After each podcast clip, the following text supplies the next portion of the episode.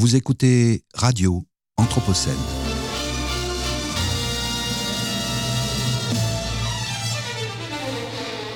Une programmation de Radio Anthropocène avec Radio Bellevue Web et l'École urbaine de Lyon.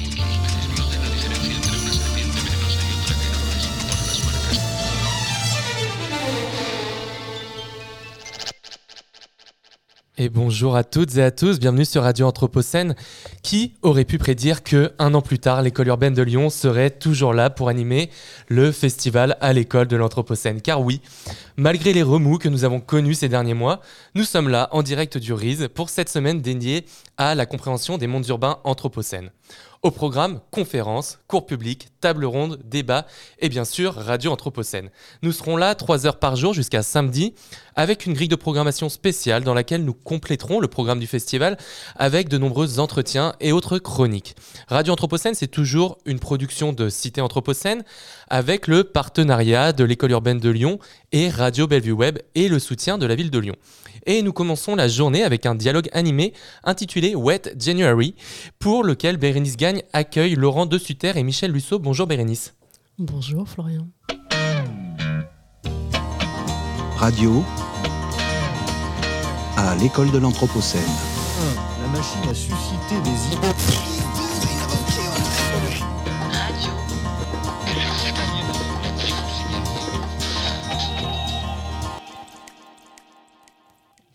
Bonsoir et bienvenue sur Radio Anthropocène en direct de la semaine à l'école de l'Anthropocène qui se déroule au RIS à Villeurbanne jusqu'au samedi 28 janvier. J'ai la joie d'ouvrir le bal radiophonique avec ce dialogue animé pour cette cinquième édition d'une semaine pour comprendre, imaginer et construire ensemble les possibles autour du changement global. Et j'ai l'immense plaisir de recevoir ce soir deux figures originales de la pensée contemporaine, le philosophe Laurent de Sutter, bonsoir. Bonsoir et le géographe Michel Lusso. Bonsoir. Bonsoir.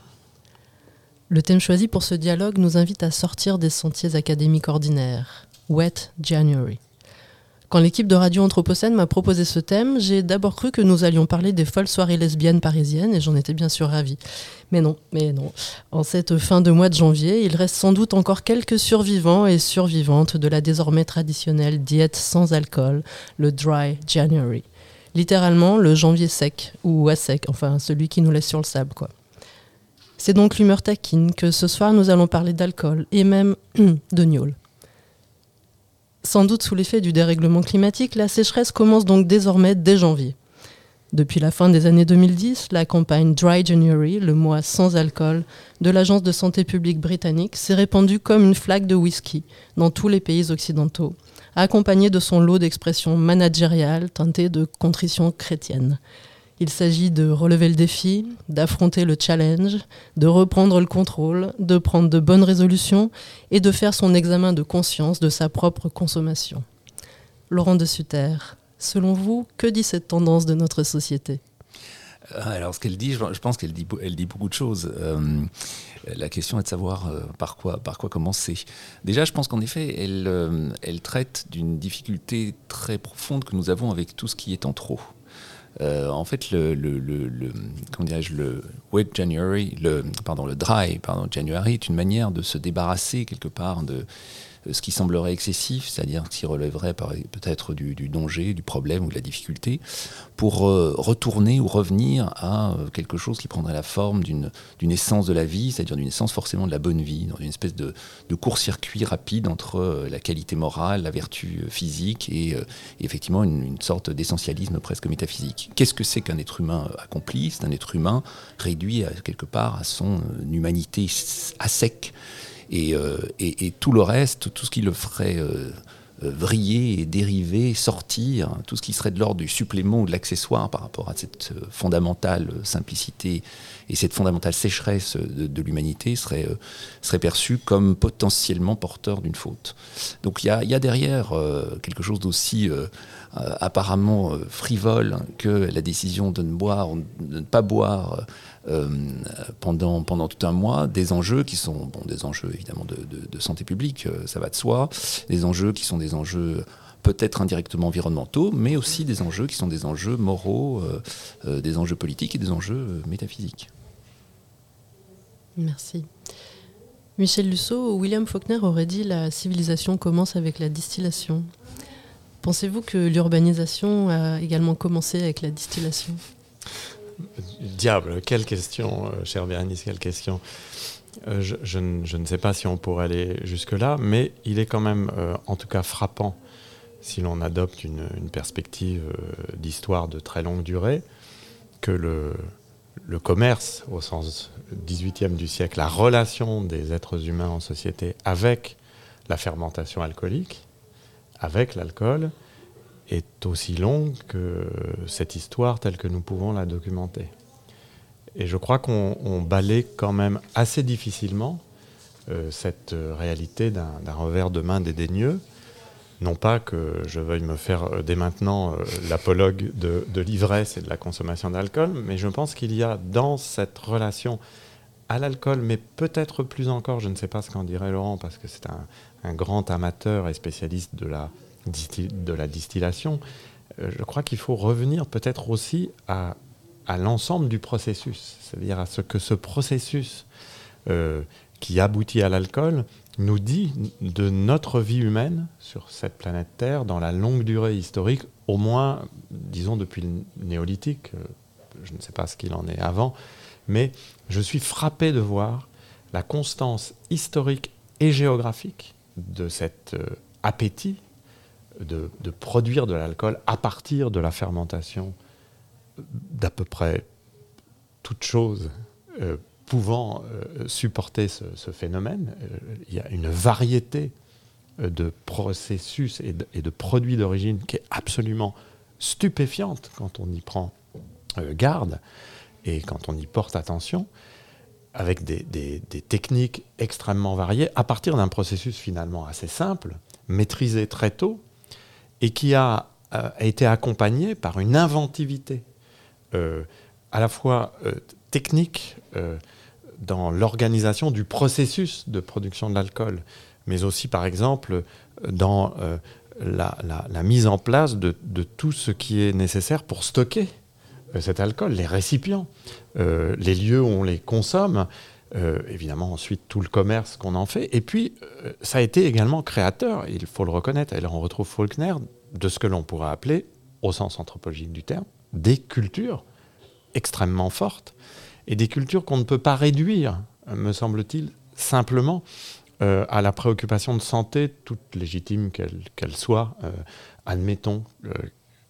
qu'elle soit légitime, il y a aussi quelque chose qui renvoie à un rapport de l'être humain à, l'échauffement que, produit euh, l'alcool, indépendamment de la, valeur nutritive, en quelque sorte, que peut apporter cet alcool, à cet état particulier euh, dans lequel l'alcool nous met, et que d'ailleurs on retrouve dans euh, un certain nombre de, rites chamaniques, de rites religieux, et ça n'est sans doute pas pour rien.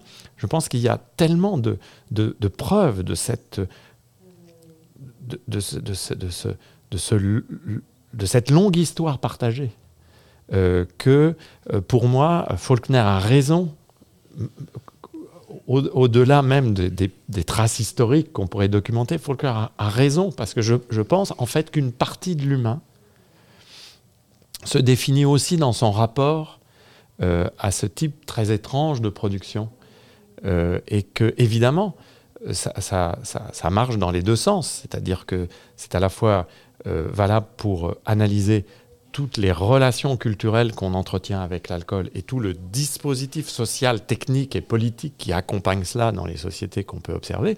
Et puis ça marche aussi en termes de proscription, hein, c'est-à-dire toutes les, les tentatives faites, plus ou moins durables historiquement, pour interdire, contrôler, euh, réguler, le, le Dry January étant une des dernières de ces tentatives, mais il y en a bien d'autres et de bien plus constantes. Donc je trouve en fait que la, la, question euh, que vous posez est, en réalité une, des questions les plus sérieuses qui soit.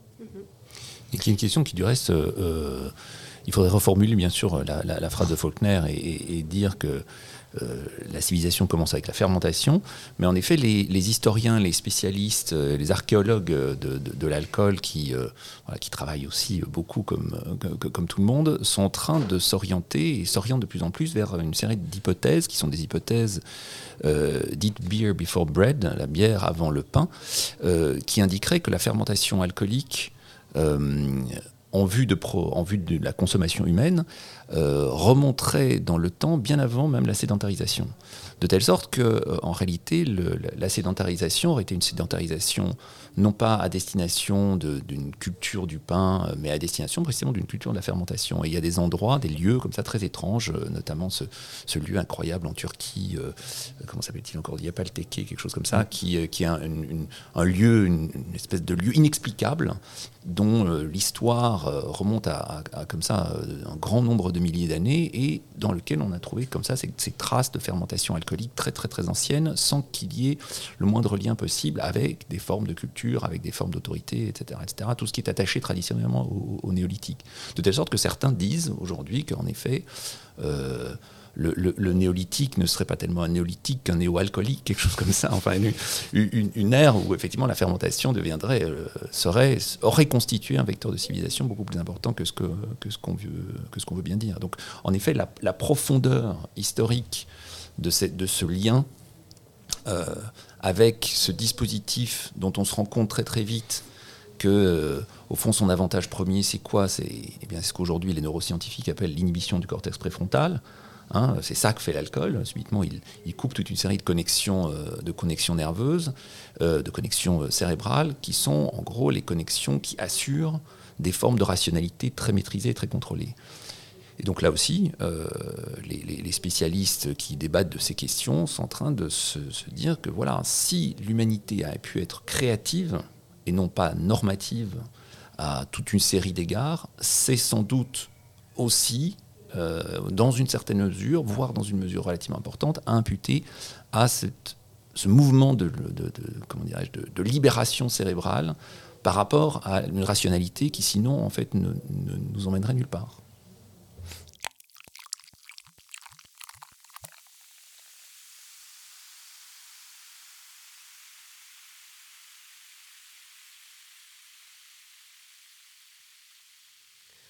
Laurent de Sutter, je crois que vous avez d'ailleurs dans vos cartons un ouvrage consacré à redonner la place dans l'histoire à un certain nombre d'événements qui sont liés à cette ivresse. Oui, l'ivresse, c'est quelque chose qui m'importe, qui m'importe beaucoup. Elle elle m'importe pas seulement dans ma vie, mais elle, m'importe pas mal. Euh, et évidemment, il ne s'agit pas de faire l'éloge public de l'ivresse, parce que, a, en tout cas en France, euh, qui a pris pour ça être un, pays qui possède un arsenal législatif à peu près unique au monde, je crois, puisque c'est vraiment le pays dans lequel euh, la loi Evin rend impossible tout, propos qui pourrait être interprété ou compris comme, comme effectivement une incitation à, euh, à la consommation d'alcool. Donc il ne s'agit pas du tout de faire l'éloge de l'ivresse, mais il s'agit de se poser la question face à un phénomène qui est aussi important, aussi bien en quantité, euh, en termes d'effets euh, sociétaux et autres, mais aussi en termes de perspective historique, comme on vient de le dire, de se poser la question de ce que ça fait en réalité l'ivresse, de ce que ça fait à nouveau d'un point de vue qui est un point de vue pas seulement euh, moral, pas seulement technique, pas seulement médical, mais d'un point de vue qui est celui de la relation que l'on a en tant qu'être humain à toute une série de réalités ou toute une série de problèmes. Et donc c'est vrai que j'ai fait ce, ce livre qui s'appelle L'art de l'ivresse pour remettre au jour un certain nombre de figures du déplacement euh, que l'ivresse procure, que ce soit dans le domaine des arts, que ce soit dans le domaine du savoir, que ce soit euh, même dans le domaine de, la politique euh, et dans le domaine aussi de, l'ontologie même, quel type de déplacement par rapport à cette catégorie avec laquelle on continue à se débattre, qui est la catégorie d'être qu'on a hérité comme ça de la tradition philosophique occidentale. Et c'est très intéressant d'examiner ce qu'en effet, dans toute une série de cultures, voilà, dans le livre, je parle des calligraphes ivres de, la Chine euh, du Moyen Âge. Je, parle euh, voilà, des poètes arabes des premiers siècles de l'islam, notamment de cette figure extraordinaire qui est Abu Nuwas, qui était sans doute le plus grand poète de l'histoire de la poésie arabe, et qui était un grand ivrogne d'abord, et puis un grand chantre de l'ivresse et de la vie urbaine, de la vie nocturne, et de la sociabilité. Voilà, je parle évidemment de, des explorations alchimiques euh, euh, qui, ont, tant intéressé Rabelais. Bon, toute une série de choses qui donnent ou qui fournissent des scènes à l'ivresse, qui ne sont pas juste les scènes habituelles, techniques de l'invention de procédés, qui ne sont pas juste les scènes en effet médicales euh, liées aux dangers plus ou moins importants qui seraient liés à l'ingestion de l'alcool. On sait que depuis 2018, et, c'est un article retentissant euh, paru dans la revue The Lancet, euh, il est assuré aujourd'hui que du point de vue médical, la seule bonne quantité d'alcool à ingérer, la seule consommation euh, considérée comme prudente, c'est zéro. Voilà. Tout ce qui n'est pas zéro est dangereux. Bon, euh, ça en dit aussi long sur évidemment la question du danger. euh, comment est-ce que l'on affronte euh, le, danger? Qu'est-ce que ça signifie un danger lorsqu'il se réduit à l'alternative zéro et tout le reste? Voilà. Et donc voilà, une ce, livre, c'est une traversée de scènes qui est une traversée de possibilités en réalité, parce que ce à quoi nous confronte l'ivresse à chaque fois, que ce soit dans le domaine du savoir, que ce soit dans le domaine de la création artistique, c'est à ce que à ce qu'il n'est pas possible euh, de comment dirais-je de contenir. Voilà, l'ivresse est toujours le lieu d'un débordement, euh, que ce débordement euh, nous emmène vers en effet euh, un savoir qui n'était pas inclus dans les contenus, que ce soit vers une forme de, création qui n'a plus besoin euh, que ce soit d'une norme, d'une loi ou d'autre chose. Voilà, cette histoire de, de- ce- ce- cette question de déplacement, de débordement, je crois que c'est vraiment le, le- le centre de ce dont il est question lorsque l'on parle, lorsque l'on parle d'ivresse, et ce qui avait été très très bien vu, très très bien dit euh, très tôt par ce, ce- le grand poète de l'ivresse euh, qui, était, euh, qui était Charles Baudelaire. Michel Lusso, est-ce que vous souhaitez commenter ce débordement? Non, non, j'aime beaucoup ce qui vient d'être dit. En plus, je note ce mot de débordement. Il se trouve qu'on on organise au même moment dans la pièce d'à côté un séminaire sur le- la notion de débordement, fois avec des hydrologues, des, des philosophes, des, Des juristes. des juristes. Et c'est une notion qu'on aime bien ici à l'école urbaine de Lyon. Ce que je trouve intéressant aussi euh, dans l'ivresse, je ne sais pas ce que tu en diras, Laurent, c'est au-delà même, peut-être de façon, non pas au-delà, mais de façon peut-être légèrement différente. Moi, ce qui m'intéresse dans, dans cette question de l'ivresse et dans sa permanence historique, c'est peut-être ce que j'appellerais la déroute au sens de se dérouter. C'est-à-dire euh, l'ivresse. euh, euh, en tout cas comme moi j'aime la pratiquer. Et ça renverrait aussi à, peut-être réfléchir à ce qu'est l'ivresse par rapport à, ce que seraient des formes d'ivresse qui pour moi sont problématiques. C'est justement peut-être les formes où, où le débordement est tellement puissant qu'il fait perdre absolument toute sensation et tout sens d'une relation aux autres ou d'une relation aux choses. Ce que j'aime bien dans l'ivresse, c'est ce, moment euh, de, déroute en jouant sur le, mot déroute, c'est-à-dire ce qui te sort, ce qui vous sort de votre voie. Voilà, cette déroute qui est celle du marcheur ou du cycliste ou de l'automobiliste, admettons, qui euh, euh, chemine et qui soudain, à un embranchement, se déroute J'aime beaucoup cette expression se dérouter. Hein, Ce, moment où soi-même on se met dans la situation où on, s'oblige en quelque sorte à sortir de la route, de la routine euh, qui est euh, tracée, euh, imposée par l'ordre social dans lequel nous vivons tous. Et, ma foi, c'est sans doute très bien. Et ce que j'aime bien, c'est cette idée-là de la déroute qui peut aller jusqu'à la déroute dans l'autre sens de la déroute, c'est-à-dire véritablement se, mettre misère, se rendre ridicule. Mais c'est aussi une expérience tout à fait euh, indispensable, à mon sens, à, la vie, que d'être dans cette situation où soi-même, on, on- se déroute tellement que finalement, même sa face, comme disait Goffman, d'acteur social, s'e- s'effrite, voire s'effondre, et qu'on se présente tout à fait autre à autrui, en provoquant là des formes parfois d'incompréhension. Et évidemment, pour moi, le, bon, la bonne ivresse, pardon pour la loi Evin, c'est ce moment où, où on est capable, en quelque sorte, de se tenir sur le fil entre les deux sens de ce mot déroute, sans jamais exclure qu'on aille trop loin. Mais voilà, et j'en avais discuté une fois avec Patrick Chamoiseau, lors d'une conversation qu'on avait eue, Patrick Chamoiseau et moi, il y a quelques années.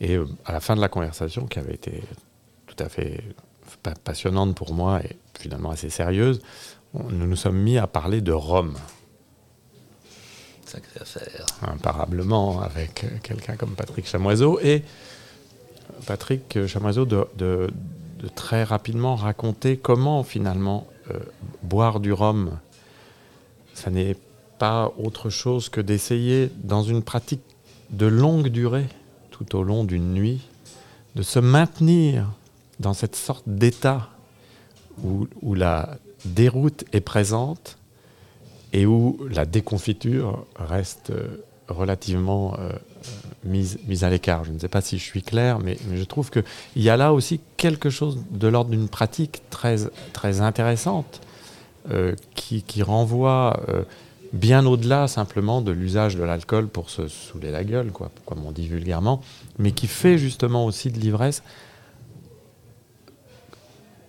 peut-être un instrument du souci de soi aussi, pour le dire de façon peut-être un peu étrange, je ne sais pas ce que le philosophe que tu y en pensera, peut-être un instrument du souci de soi, beaucoup plus qu'un instrument de la destruction de soi. Je vous propose qu'on revienne sur cette sortie de route ou cette sortie de soi après une petite pause musicale pendant laquelle nous pouvons nous désaltérer. I don't know where I ended up last night. I don't know why I can't find a light. I don't know where I left my keys. Was it with you or were you with me? Yes, my suit is tight and the light shines bright on me. Mhm. It's Friday night in the club, celebrating that I'm me. I don't know where I ended up last night. I don't know why I can't find a light. I don't know where I left my keys. Was it with you or were you with me? In the corner, damn. I saw you twice. It's the liquor that's watching you straight from my eyes. Nice and slow, I'll come over to you. Tell you all the things that you wanna hear from me too. You got all the right tools. I'm the one that's lost here. You say you spend the day on the beach and we can just play. I'm sure you're really nice, but I can't remember your name.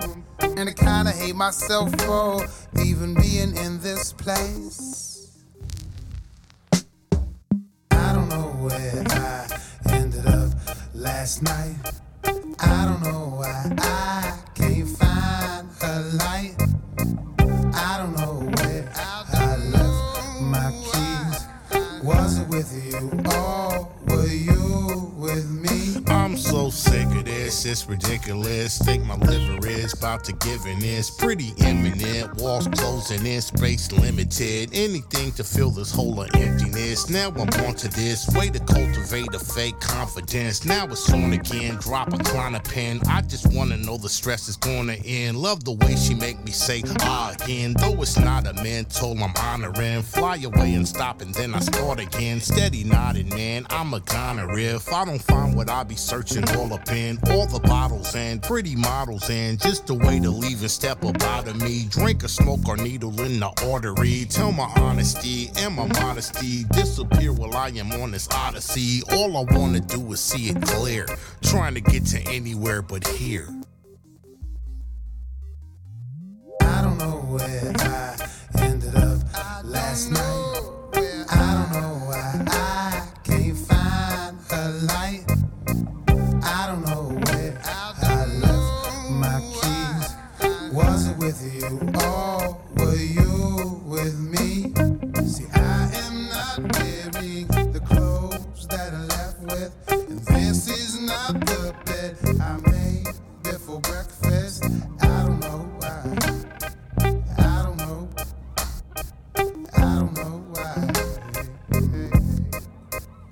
Radio Anthropocène. Laurent de Sutter, dans L'âge de l'anesthésie, la mise sous contrôle des affects, publié en 2017 euh, aux éditions Les liens qui libèrent, vous analysez les liens entre être et excitation. L'excitation vécue comme une sortie de soi. Euh, alors, à votre avis, quel est le rôle de l'alcool dans cette euh, excitation? Justement, figurez-vous que j'ai écrit L'art de l'ivresse euh, pour répondre à ce qui était considéré par, pas mal de monde comme une espèce de manque dans, euh, euh, dans l'âge de l'anesthésie, c'est le fait, oui, bah, excitation, parler de drogue, etc., etc., mais où est, est, est l'alcool dans cette, dans, dans, cette affaire? Et il était très délibéré de ma part de ne pas parler de, euh, d'alcool là-dedans, parce que justement, je voulais faire la part des choses entre les questions d'anesthésie et les questions d'excitation, et la manière dont l'excitation, euh, d'une certaine manière, est, en tout cas pour moi, en lien, euh, se trouve liée à la question de l'alcool, comme disait Michel il y a un instant, sur, sur l'affaire de la déroute. Et ça, ça va chercher d'ailleurs assez loin cette histoire de déroute, parce qu'en réalité, que signifie euh, excitation euh, hein, C'est un vieux terme qui vient au fond du langage juridique euh, romain.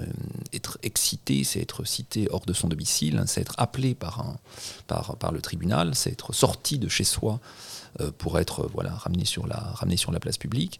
Et l'excitation, c'est quelque chose de très, de très important, de très rare et de très compliqué parce que, en tout cas à partir du 19e siècle, une espèce de grande police de l'excitation s'est mise à se déployer dans toute une série de sciences, notamment des sciences humaines, qui ont joué un très gros rôle euh, euh, là-dedans, la sociologie naissante, la criminologie. bon. Le 19e siècle a eu, peur de l'excitation, a eu peur de l'excitation individuelle, euh, à commencer par l'excitation d'un corps, le corps qui est sur la table des opérations, le, corps qui se fait opérer par le chirurgien. Lorsqu'il devient excité, il bouge. Hein, et les premiers anesthésiques ont été inventés pour empêcher les corps de bouger, pour empêcher les corps d'être excités. Depuis les corps individuels, les âmes, bien évidemment, les malades mentaux, comment est-ce qu'on va faire euh, pour qu'un malade mental ne, foute pas le boxon dans, l'hôpital où, il est, contenu, jusque bien sûr à la créature excitable par excellence, qui naît elle aussi au 19e siècle, qui est la masse, la foule. Bon. Et donc il y a une paranoïa par rapport à l'excitation qui voit monter toute une série de pratiques et aussi toute une série de produits qui visent à fabriquer de l'anesthésie, qu'elle soit à nouveau physique, qu'elle soit mentale, qu'elle soit bon. Et parmi les grands défenseurs de, cette anesthésie, il y a un psychiatre d'une importance capitale et un petit peu oublié aujourd'hui, même si son nom est toujours, euh, voilà, fait toujours partie du vocabulaire du, fameux manuel diagnostique et statistique, euh, le fameux DSM des psychiatres voilà, qui est un, psychiatre prussien qui s'appelait euh, Émile Kreplin. Et Émile Kreplin, euh, qui invente euh, toute une série de méthodes qui sont encore en application aujourd'hui dans la psychiatrie, qui crée la catégorie de, psychose maniaco-dépressive, il est le premier à la, formuler en, 1899. Ça l'énerve effectivement, l'excitation, des malades. Il dirige aussi un hôpital, ça l'énerve. Et donc il n'arrête pas de, dans ses livres de tenter de théoriser une espèce de part des choses à opérer entre, euh, au fond, le côté maniaque de, des, des, malades mentaux et, euh, au fond, un côté plus désirable qui est leur côté dépressif. Parce que ce dont il a peur, c'est ce qu'il appelle Irresein en allemand, c'est-à-dire l'errance de l'être. L'errance de l'être, c'est-à-dire véritablement la déroute. Le fait que les gens se mettent à errer, à, à voguer la campagne, à sortir d'eux-mêmes, ça, ça le rend dingue. Euh, et, en effet, dans la logique du soi euh, qui est promue par la psychiatrie de cette époque, mais pas rien, que, par, rien que, par la psychiatrie bien sûr, le soi devient une espèce de sanctuaire qu'il s'agit de protéger, qu'il s'agit de protéger pour pouvoir protéger les autres. Euh, il s'agit d'enfermer les gens dans eux-mêmes. Et l'excitation, c'est le moment où précisément les gens ne restent pas eux-mêmes. La preuve, ils peuvent se mettre à communiquer avec d'autres et à faire masse et à faire foule. Et on ne sait pas ce que peut une foule, on ne sait pas ce que peut une masse. Euh, de sorte que derrière l'idée de la prohibition de l'idée d'excitation ou la, méfiance à l'égard de, l'idée d'excitation, il y a véritablement toute une ontologie. Toute une ontologie qui révèle euh, sur la catégorie de soi ou la catégorie de être, cet être dont il ne faut pas, dont il faut pas sortir, euh, la dimension véritablement policière. Et en parlant, en acceptant l'alcool, c'est parce que précisément il y a dans la question de l'ivresse, comme je la comprends, on peut évidemment dire le contraire. si, si, on le veut, mais dans la question de l'ivresse, quand elle euh, comment dirais-je, travaille du côté de ce premier moment de ce que l'alcool produit physiologiquement sur les individus, c'est-à-dire effectivement euh, ce côté, euh, côté d'excitation, hein, qui est suivi ensuite quand la consommation augmente par une dimension dépressive, donc une espèce de courbe comme ça en deux, en deux moments, qui est une véritable courbe pharmacologique. hein. Donc la- la- l'art de l'ivresse est véritablement un art, puisque sinon le- la menace dépressive risque de faire effectivement tout foirer. Donc la question de les liens entre, entre, entre alcool et excitation, pour moi, se, devait être formulée à part comme un- un- une, réserve de possibilités par rapport à la logique générale de l'anesthésie qui accompagne toute la chimie moderne. Et on sait que l'alcool fait partie de la chimie moderne. hein. Il n'y a pas de distillation à, à but de- de- de divertissement avant. Bon, c'est les pharmaciens de Palerme qui l'inventent euh, à la fin du Moyen Âge, mais, mais au fond, ça se généralise, ces choses-là, vers le XVIIe, XVIIIe siècle, pas avant.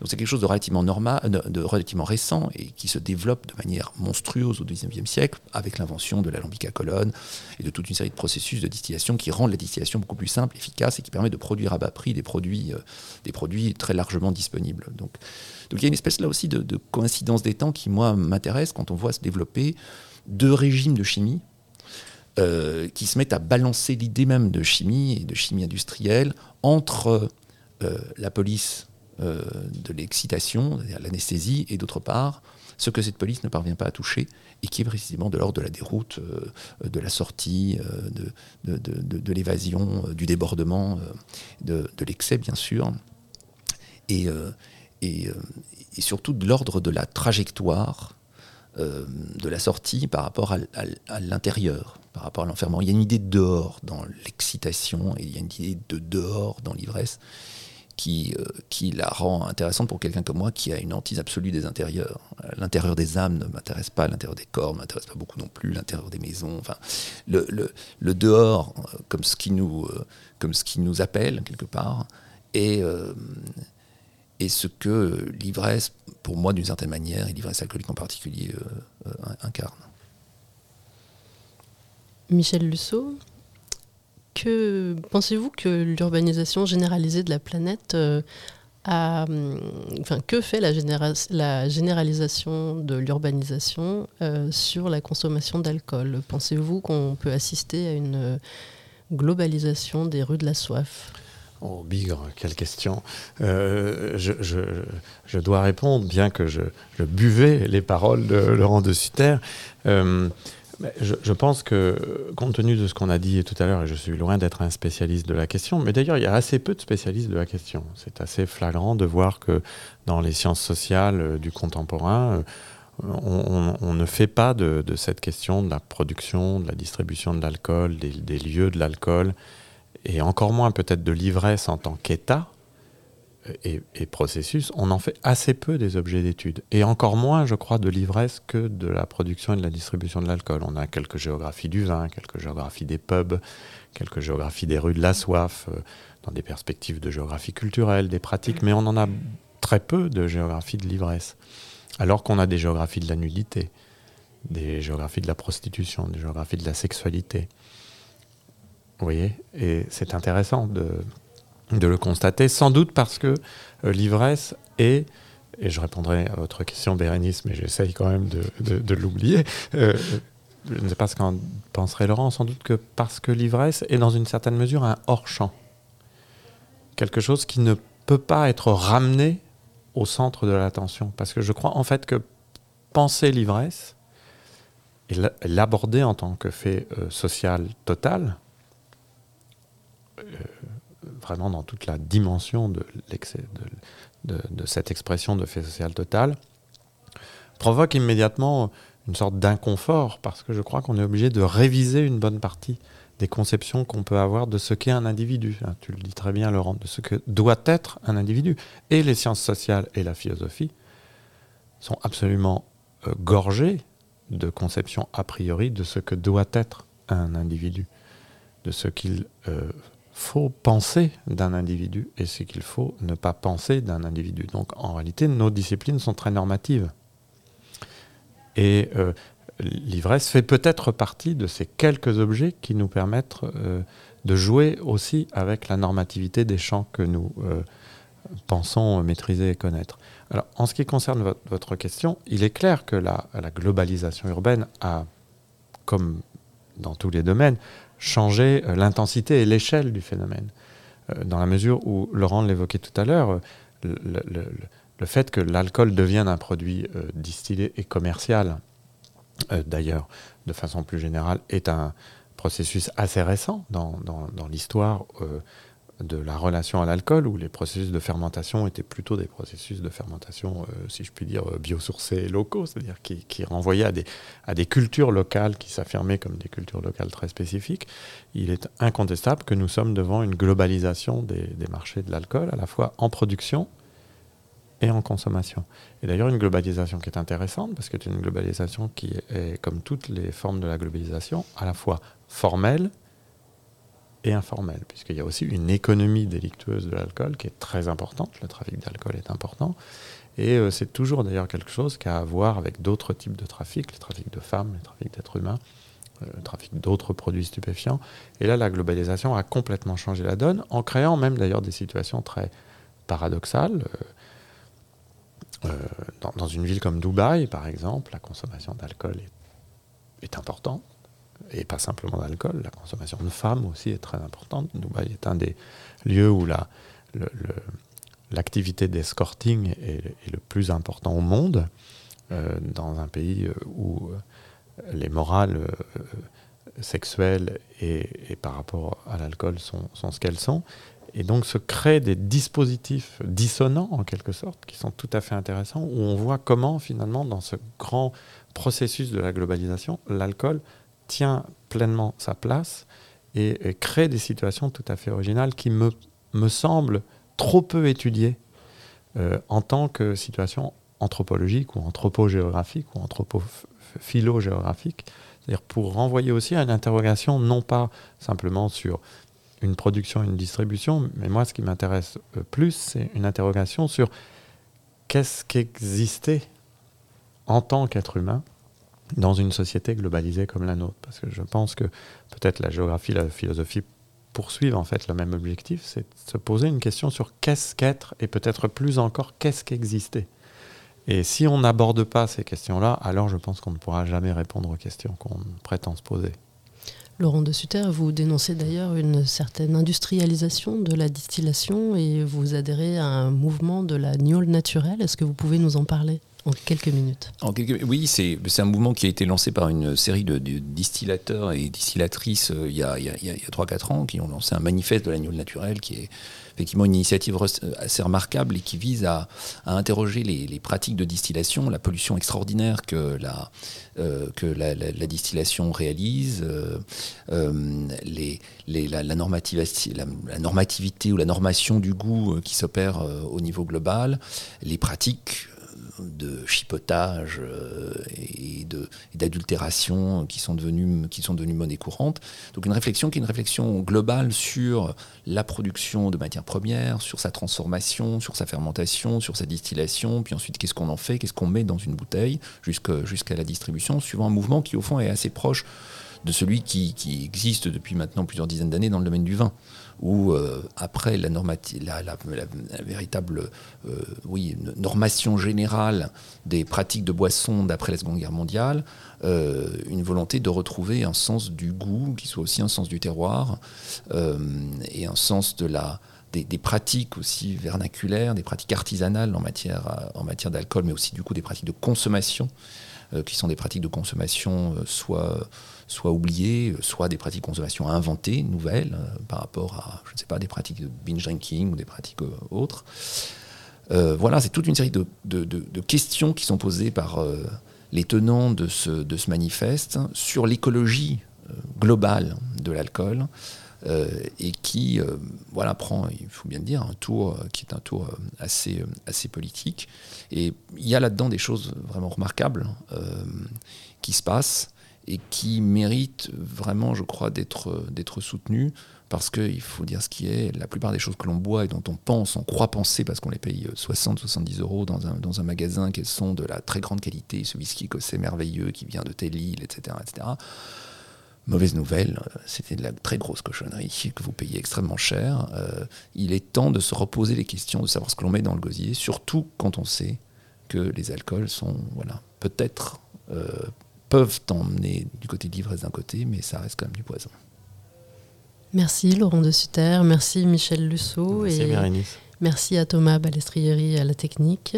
Vous pouvez réécouter cette émission ainsi que toutes les émissions de Radio Anthropocène sur notre site radio-anthropocène.fr. Merci de nous avoir écoutés et bonne soirée à tous et à toutes. Radio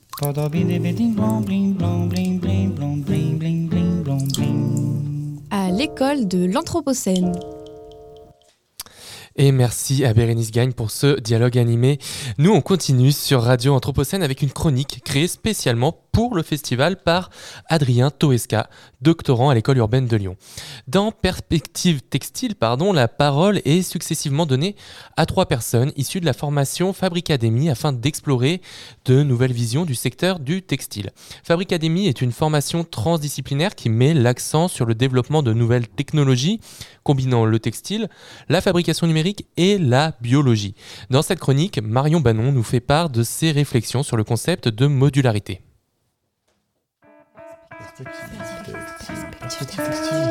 Perspective textile. Perspective textile est une chronique dans laquelle nous allons explorer de nouvelles visions du secteur du textile. Aujourd'hui, pour cette chronique, nous allons écouter Marion Banon, fabrique académicienne, qui va nous partager ses réflexions sur le concept de la modularité. Bonjour à toutes et à tous. J'aimerais vous parler aujourd'hui du concept de modularité, et particulièrement dans le secteur du textile. Ce principe de modularité commence avec une forme de base, appelée module, qui est alors reproduit et assemblé.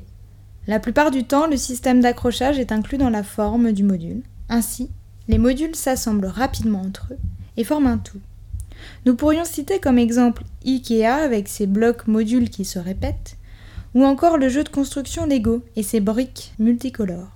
Dans le cadre du textile, cet assemblage de modules peut créer des surfaces en deux dimensions, comme une couette, ou en trois dimensions, comme un sac à main. Le point intéressant dans cette logique de modularité, c'est qu'il est facile d'assembler, mais aussi de désassembler. Avec quelques modules, on compose, puis on décompose un objet ou une surface textile. Et c'est dans ce détail que se place l'essence de la modularité. À partir d'une forme basique comme un rectangle ou complexe avec des accroches sophistiquées, cette logique permet de s'adapter aux réels besoins. Puis en démontant, on peut répondre à un nouveau besoin. Clairement, nous faisons face au principe d'adaptabilité. Un système modulaire dans le textile permet donc d'envisager non plus une forme finie ou fixe, mais de l'imaginer en mouvement, ou plutôt dans une forme évolutive, transformant sa structure ou son esthétique. Ce concept de modularité part de la géométrie et de la physique et nous emmène vers des notions plutôt philosophiques, avec un certain état d'esprit, mélangeant composition et décomposition. Ces deux termes sont paradoxaux et pourtant intrinsèquement liés. J'ai fait le choix de travailler sur ce concept durant mon projet de Fabricadémie, car ce prisme de construction et déconstruction favorise la remise en question. Il est important de se questionner sur nos réels besoins en termes de vêtements et textiles pour pallier à la surconsommation de vêtements. Merci d'avoir suivi ce partage. Je vous donne rendez-vous demain pour une nouvelle édition de cette chronique dans laquelle nous recevrons une nouvelle invitée. Perspective textile. I'm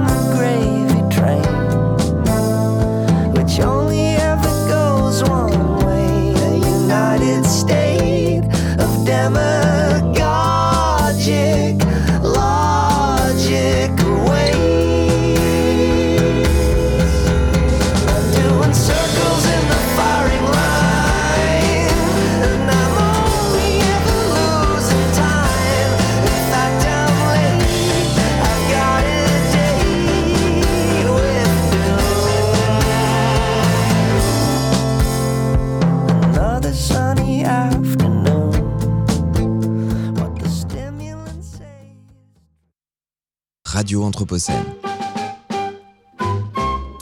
Et on est toujours en direct sur Radio Anthropocène. J'accueille Juliette Michel pour notre rubrique À l'écoute des sciences. Bonjour Juliette. Bonjour Florian et bonjour à tous. Pour cette rubrique consacrée à la diffusion des savoirs et à ses enjeux, nous avons aujourd'hui le plaisir de recevoir en direct et à distance Fabrique Rousselot. Fabrique Rousselot, bonjour. Bonjour. Vous êtes directeur de The Conversation, un média indépendant en ligne qui lie l'expertise universitaire et l'exercice journalistique. Vous y proposez donc des articles, mais aussi différents podcasts. Fabrice Rousselot, pourriez-vous nous expliquer un peu la raison des choix de ces différents formats?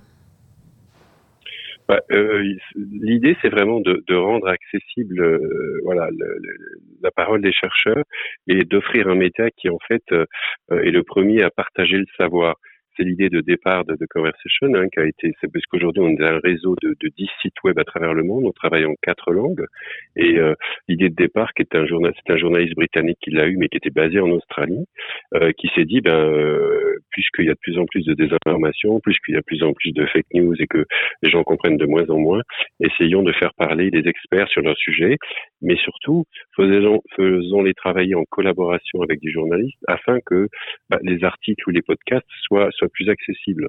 Donc on a commencé évidemment avec avec des articles euh, et on a fait des podcasts parce que justement le podcast est un format accessible où le chercheur se sent et où la chercheuse se sent très à l'aise avec les journalistes et puis qui permet de toucher aussi un, public euh, assez vaste. On a un public nous et heureusement et, on est très heureux de cela qui était très jeune notamment sur les réseaux sociaux euh, et à travers euh, l'utilisation du téléphone. Et puis on a une newsletter qui touche un public qui peut être un peu plus âgé. Donc on, a vraiment une vaste étendue au niveau de l'audience, un spectre assez important d'audience et la volonté encore une fois de rendre accessible à travers tous les formats. Et je vous livre une petite information. Euh, bientôt, on aura des formats vidéo de façon régulière également, parce qu'en termes de vulgarisation et d'accessibilité, évidemment, la vidéo, ça marche aussi très bien. Eh bien, c'est un scoop que nous avons sur Radio Anthropocène pour vos futurs euh, formats vidéo sur The Conversation. Fabrice Rousselot, on aimerait un petit peu parler maintenant avec vous du fonctionnement de votre média, donc du partenariat avec les universités et du choix du sujet. Comment est-ce que ça marche avec les chercheurs? Comment est-ce que vous éditorialisez votre, votre ligne? Alors, la ligne éditoriale, en fait, elle a deux angles. C'est, c'est vraiment euh, euh, analyser l'actualité, c'est-à-dire décrypter au mieux les grands enjeux du monde et essayer de faire en sorte que euh, de les faire progresser. Hein. Je dis souvent qu'on n'est pas là pour publier des articles ou, faire des podcasts sur un site web. On est là pour que euh, ces articles participent au, au, débat public et aient un impact. Donc euh, ça, c'est, la première chose. Et l'autre, l'autre angle de la, de la ligne éditoriale, c'est en fait de mettre en avant l'actualité de la recherche. Et à chaque fois, euh, que ce soit dans la mise en avant de la qualité de la recherche ou dans, dans le décryptage de l'actualité, on essaie vraiment, euh, comme j'ai dit tout à l'heure, d'avoir des articles eh bien, qui, qui sont là pour vous aider à, à, mieux comprendre, qui sont là pour décrypter. Alors on reste, on reste humble, on est tout en toute humilité, et on n'est jamais dans euh, la news ou l'actualité immédiate. Hein, ça, euh, nous l'avons fait pour beaucoup d'entre nous journalistes dans d'autres médias et, ces médias-là existent. On est vraiment dans le décryptage.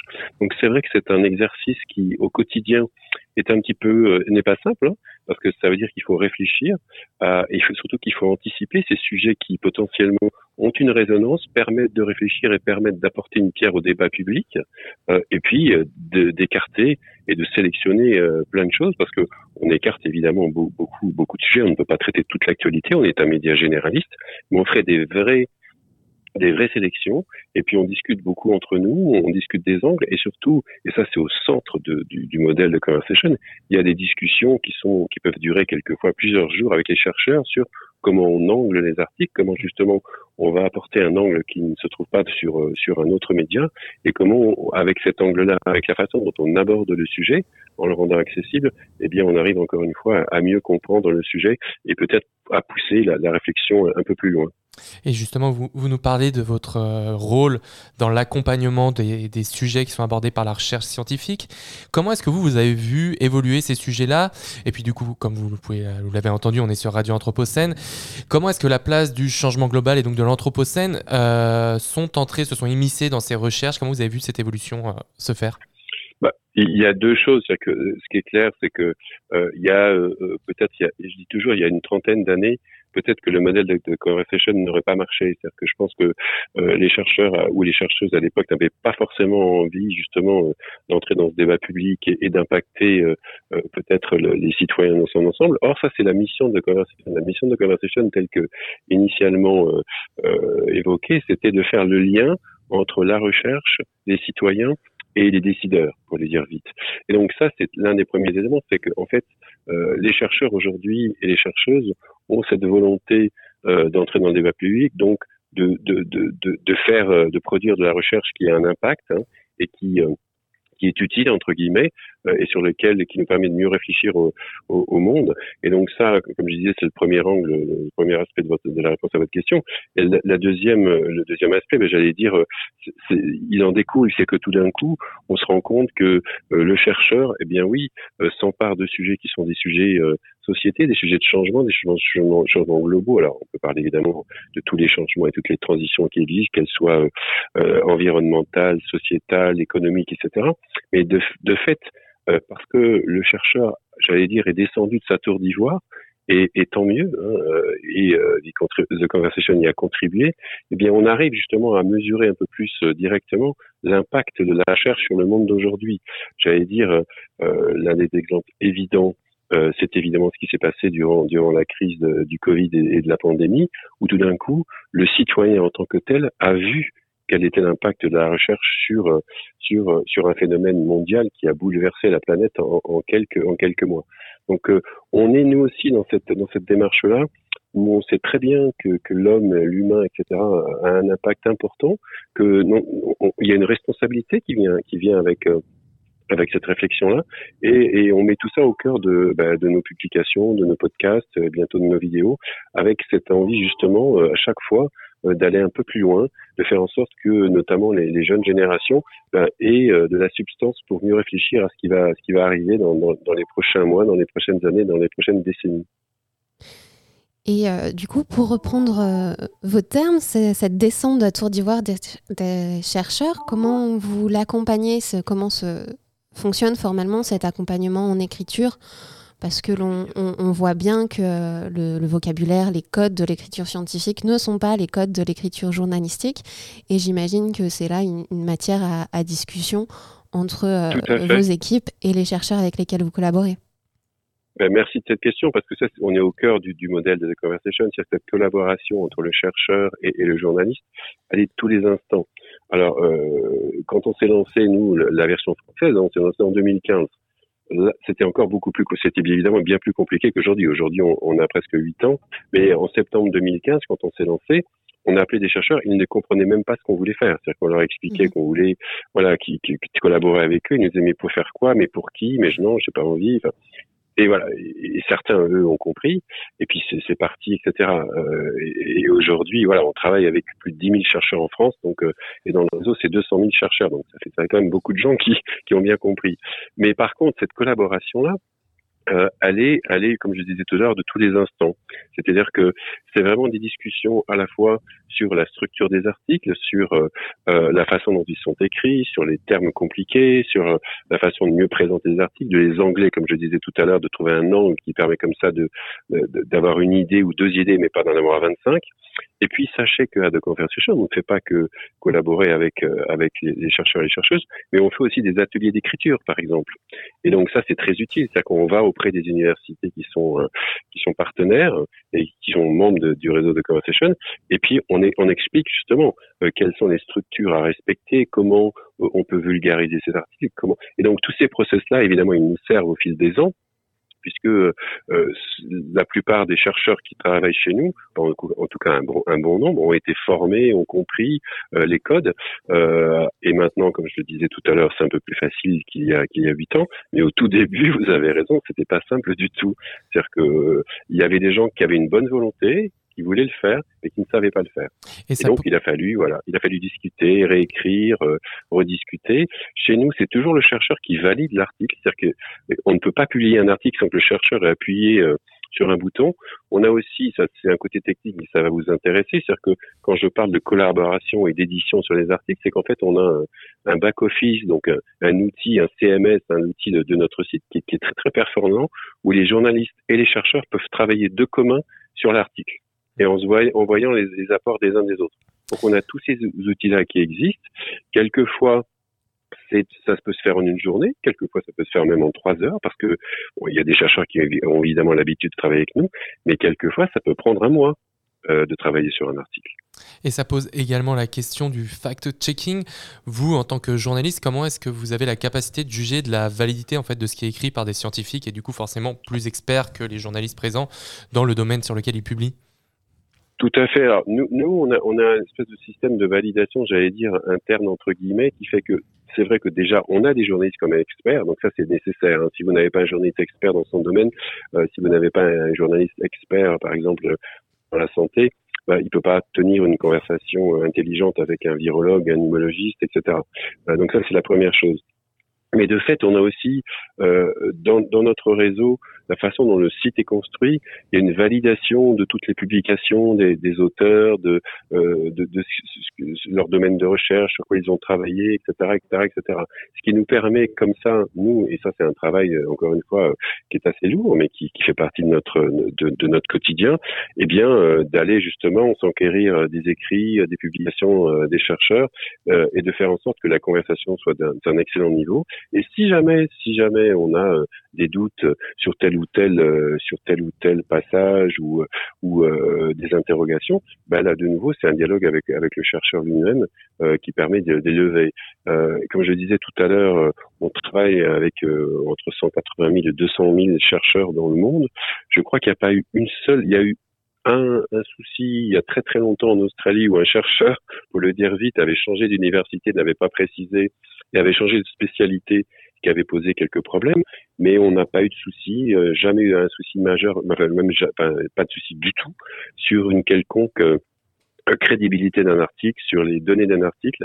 Par ailleurs, sachez qu'on vérifie toutes les euh, euh, toutes les données des articles, qu'on y met des liens, des liens qui sont qui sont euh, reliés à des recherches. Donc, il est évident que par exemple, quand quelque chose est affirmé, eh bien, avec le chercheur et, aussi c'est le travail journalistique, on ajoute un lien hypertexte qui permet de comprendre de, et puis de confirmer l'affirmation qui est faite. Donc, tout ce système-là fait que au final, comme j'ai dit tout à l'heure, et, ça- et c'est important puisque c'est- au cœur de notre crédibilité, on n'a pas de, du- de problème du tout, du tout euh, en termes de, de vérification d'informations. Alors quelquefois, il y a une erreur, évidemment, comme comme tout le monde, on fait des erreurs ou des choses comme ça, euh, mais c'est très très rare. Et honnêtement, jusqu'à présent, et je pense que ça tient aussi à la confiance qui existe entre entre les chercheurs et les chercheuses et les journalistes de The Conversation. Cette confiance-là fait que, au final, eh bien, euh, voilà, on, est confiant à, à 200% sur les contenus qu'on publie au quotidien. Et on publie quand même entre 10 et 15 articles tous les jours, ce qui n'est pas rien pour des articles justement d'analyse et d'anticipation et de, meilleure compréhension de, des grands sujets. hein. On est généraliste, donc on publie autant de d'éducation, de la santé que de la politique internationale, de la société ou encore euh, des sciences. Fabrice Rousselot, vous le redisiez, vous êtes donc un média généraliste, un média indépendant. Et du coup, il nous semblait intéressant de vous interroger sur le modèle économique de The Conversation et de comment tout ça fonctionne euh, pour justement Eh donner euh, l'accès au plus grand nombre à, euh, vos articles, votre podcast, etc. Eh bien, écoutez, j'allais dire, le modèle éditorial est unique puisque ce, ce modèle de collaboration entre recherche et journalisme n'existe pas. Et le modèle économique est unique parce qu'on est un, un- on est en fait tous sous forme d'association. Donc on- est un média associatif en France loi 1901, mais c'est le cas de toutes les autres euh, éditions de Conversation à travers le monde. On est gratuit et sans publicité. Et donc quand on dit ça, eh ben, on nous pose exactement la question que, que, que vous venez de poser, c'est mais attendez, si vous êtes une associative gratuite sans publicité, comment vous vivez? Et, euh, et ben, c'est assez simple. On, on a euh, on a euh, entre trois et quatre grandes sources de, de, de, de, de- revenus. La première, ben, c'est tout simplement que comme on est une association, les universités qui nous rejoignent ben, cotisent au modèle euh, donc euh, euh, et cotisent à, à The Conversation. Donc ça, c'est euh, évidemment ça nous aide à travailler au quotidien. Euh, la deuxième chose, c'est que euh, on a euh, beaucoup de fondations, notamment des fondations internationales, mais pas que, qui sont intéressées parce que justement ils voient l'intérêt euh, de mettre en avant des contenus d'expertise par rapport à tous les phénomènes dont on parlait tout à l'heure de désinformation. Et elles aussi nous soutiennent, sans nous demander quoi que ce soit en, contrepartie, mais voilà, elles nous soutiennent parce que elles estiment que cette mission est une mission d'importance. On a ponctuellement euh, des aides ou des subventions, comme vous voulez, euh, comme vous pouvez l'entendre, euh, de certains des ministères, par exemple de l'éducation supérieure de la recherche, sur des projets fléchés, comme la fête de la science, qui met en avant les chercheurs. Donc, on travaille sur des contenus pour mettre en, en avant la, la, recherche française. Donc ça, ça, arrive également. Et puis, on a une grosse satisfaction à la Conversation, et notamment du côté français, c'est qu'on on a réussi à quand même à, créer un petit écosystème hein, où on a euh, les auteurs, euh, donc la recherche, les, journalistes, mais aussi euh, notre public. On a un public fidèle et des lecteurs fidèles parce qu'ils se rendent compte de la plus-value de The Conversation au quotidien. Et ce public-là, ben, parce que justement, on avait ce, ce public fidèle-là, ben, il y a 3-4 ans, on a lancé des campagnes de dons. On a une campagne de dons annuelle et ces campagnes de dons représentent aujourd'hui à peu près 15 à 20 de notre, notre, notre chiffre d'affaires. Donc on se rend compte que c'est des sommes importantes. Eh bien, merci beaucoup Fabrice Rousselot d'avoir accepté notre invitation. On est un petit peu pris par le temps, on s'en excuse. Je rappelle que vous êtes euh, directeur de rédaction du site theconversation.com, dont j'invite tous les auditeurs à aller consulter pour y découvrir tous vos contenus. À très bientôt sur Radio Anthropocène. Et s'il vous plaît, abonnez-vous, c'est gratuit. Un newsletter, tout est gratuit. Merci, Merci beaucoup, bonne soirée. Radio à l'école de l'Anthropocène. La machine a suscité des idées.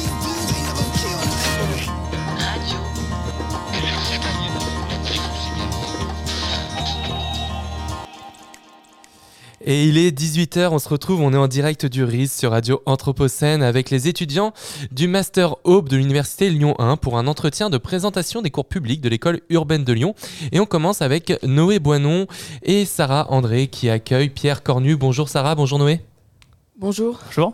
Radio Anthropocène. Eh bien, bonjour à toutes et à tous. Nous sommes sur Radio Anthropocène. Bienvenue dans la rubrique des séries d'entretiens dédiées aux cours publics de l'école urbaine de Lyon. Winston Churchill disait Un peuple qui oublie son passé se condamne à le revivre. Aussi vrai que cette phrase soit pour nos sociétés contemporaines, elle semble aussi en décalage avec l'époque très particulière à laquelle nous vivons, qu'est l'Anthropocène. Période de grands bouleversements socio-culturels, environnementaux ou encore économiques, il semble que l'humanité manque de repères face à une situation sans aucun équivalent historique. Et donc, en ces temps troublés, nous accueillons Pierre Cornu, professeur d'histoire contemporaine et d'histoire des sciences à l'université Lyon 2, chercheur en délégation à l'INRAE et historien référent du comité d'histoire INRAE CIRAD. Bonjour Pierre Cornu. Bonjour. Donc, euh, vous travaillez actuellement sur euh, la crise des temporalités euh, dans l'Anthropocène et le potentiel transformateur de ce que vous appelez l'agir scientifique dans une relation à refonder avec les sociétés, les institutions et la biosphère. Et on va essayer de comprendre un petit peu mieux en quoi consiste votre travail, vos recherches. Et, euh, bien du coup, euh, Sarah, tu seras mon, aide précieuse pour, euh, pour, cette interview. Alors, petite première question, est-ce que l'introduction brève que j'ai fait de, de, votre, de vos recherches, de votre travail est exacte? Est-ce que vous pourriez peut-être développer, préciser pour qu'on comprenne un peu mieux Et peut-être en commençant par définir des termes comme crise de la temporalité ou agir scientifique? Alors on va peut-être commencer par des choses plus simples en rappelant que l'histoire est une discipline qui a une approche empirique du réel, une discipline qui a besoin d'archives, qui a besoin d'observer des faits, de les dater, de les contextualiser. Et mon métier d'historien au quotidien n'est pas de brasser des grandes idées. Mon métier, c'est de reconstituer des processus historiques, de les soumettre à la discussion. Et il se trouve que, comme historien de métier, je suis de plus en plus euh, questionné par des acteurs du temps présent qui me disent que ce qui les intéresse, ce n'est pas tant le passé que d'éclairer cette crise du temps présent. L'idée que nous vivons un présent qui est quelque part enfermé entre un passé devenu tellement différent qu'on ne le comprend plus et un devenir qui est euh, pour le moins incertain. Et donc cette idée d'un présent enfermé entre deux murs fait qu'il y a un besoin justement de repousser ces murs et d'essayer de penser la situation. Et on convoque l'historien pour se demander comment on en est arrivé là et est-ce qu'il y a des chemins qui mènent euh, ailleurs que euh, face à ce mur? Du coup, du point de vue euh, d'un historien en sciences, qu'entendez-vous par les relations à refonder avec les sociétés, les institutions et la biosphère? Vaste sujet. disons que on est le produit d'un long mouvement de spécialisation thématique, méthodologique de toutes les sciences. On a on est aujourd'hui à un stade de très grande performance de la recherche scientifique et technique, mais à chaque fois sur des objets très limités. Or, on est face à une crise systémique. Une crise systémique qui a besoin qu'on prenne en cause les écosystèmes, les systèmes sociaux, le politique, euh, la culture, les technologies, et les chercheurs sont désemparés par leur hyperspécialisation. Et le propre de l'histoire, c'est de construire des récits. Et la proposition de l'historien, c'est d'aider à redonner du sens à tous les éléments éclatés dans l'espace-temps de ce récit du monde anthropocène. Et donc, ma mission, d'une certaine manière, comme historien qui est dans des configurations de dialogue avec les biosciences notamment, avec les sciences de l'ingénieur, c'est d'aider des chercheurs qui sont sur des objets euh, bien délimités à comprendre dans quelle image ils se situent et dans quelle trajectoire ils se situent. Effectivement, j'ai l'impression que cette demande d'histoire est de plus en plus forte et qu'il y a un besoin de se situer dans un récit qui ait du sens et si possible des perspectives. Donc du coup, voilà, on, est, on voit bien qu'il y a euh, euh, peut-être un cloisonnement des sciences, on a besoin d'histoire pour recontextualiser, etc. Euh, on parle souvent donc de méthodes scientifiques pour, euh, pour, avancer, euh, pour avancer sur les connaissances. De la même façon, je pense du coup qu'il y a une sorte de méthode historique. Vous travaillez aussi du coup bah, en, collaboration avec tous ces scientifiques. Est-ce que vous pourriez peut-être préciser comment est-ce que vous travaillez en, en lien avec eux, votre, oui, votre travail, parce que voilà, du coup, comme on a une sorte de crise, un désajustement des temporalités, etc., comment est-ce que, comment est-ce que vous gérez tout ça? Alors, le métier classique de l'historien, si je puis dire, c'est d'aller voir des archives qui témoignent de moments du passé. Plus on se rapproche du présent, plus il y a d'objets qui peuvent avoir valeur d'archives, et plus il y a de possibilités de témoins vivants qui peuvent porter témoignage de ce qu'ils ont vécu, ce qu'ils ont fait, ce qu'ils ont été. Quand on travaille sur le temps présent au sens, c'est-à-dire voilà, ce, qui est encore présent à mémoire d'homme. Ce temps présent au sens large, euh, il pose à la fois des défis considérables parce qu'il a effectivement un essor des technologies, de la complexité, des, euh, jargons scientifiques, des outils, etc., qui font que personne aujourd'hui ne peut lire à la fois une thèse euh, de biologie moléculaire, de physique, d'ingénierie de, la matière et de sociologie. Et donc, la difficulté quand on veut comprendre la dynamique globale des sciences, c'est de trouver euh, de l'aide auprès de témoins. Et ma pratique, c'est une pratique collaborative de l'histoire, où en fait je, je pratique l'immersion dans des laboratoires, dans des mondes de la recherche, et je discute déjà avec les gens qui travaillent au présent. Je leur demande depuis quand ils sont là, s'ils connaissent un vieux chercheur qui pourrait me renseigner sur les origines de leur laboratoire. Et puis après, je joue le jeu de la petite Madeleine de Proust avec eux. Je leur dis, vous savez, dans votre armoire au grenier, là, j'ai trouvé ce document. Vous comprenez encore les équations qui sont là? Ah non. Il y a une vieille machine qui ne sert plus, qui est débranchée. Ça servait à quoi? Et là, on va me chercher un vieux technicien qui dit oui, ça servait à ça, on faisait telle mesure. C'est-à-dire que les mondes scientifiques eux-mêmes ont perdu la mémoire de comment ils produisaient la connaissance. On a l'image d'un savoir qui est sédimenté de couche en couche, avec l'idée qu'on ajoute des couches de savoir, mais la vérité, c'est qu'on est incapable de comprendre les hiéroglyphes d'il y a 15 ou 20 ans. Et donc, l'histoire sert aussi au monde scientifique à comprendre leur propre histoire. Et c'est en fait une logique de don et de contre-don. L'historien a besoin des mondes de la recherche scientifique pour déchiffrer les archives et comprendre les enjeux des objets de la recherche scientifique. Et moi, je donne en retour une mise en récit, en contexte, en histoire. Voilà. Et du coup, à votre avis, comment établir une bonne épistémologie des sciences de l'Anthropocène? Sujet encore plus vaste. euh, D'abord, et puis pour euh, rajouter un mot compliqué à votre question qui l'est déjà, on est dans une époque où les chercheurs sont des citoyens qui sont non seulement aussi sensibles que les citoyens ordinaires à la situation, mais je dirais même plus, qui sont hypersensibles. Les chercheurs sont des gens qui ont des antennes. Alors des antennes spécialisées qui vont faire qu'ils vont être très attentifs à la biodiversité, très attentifs au monde des machines, très attentifs au monde de, la communication, etc.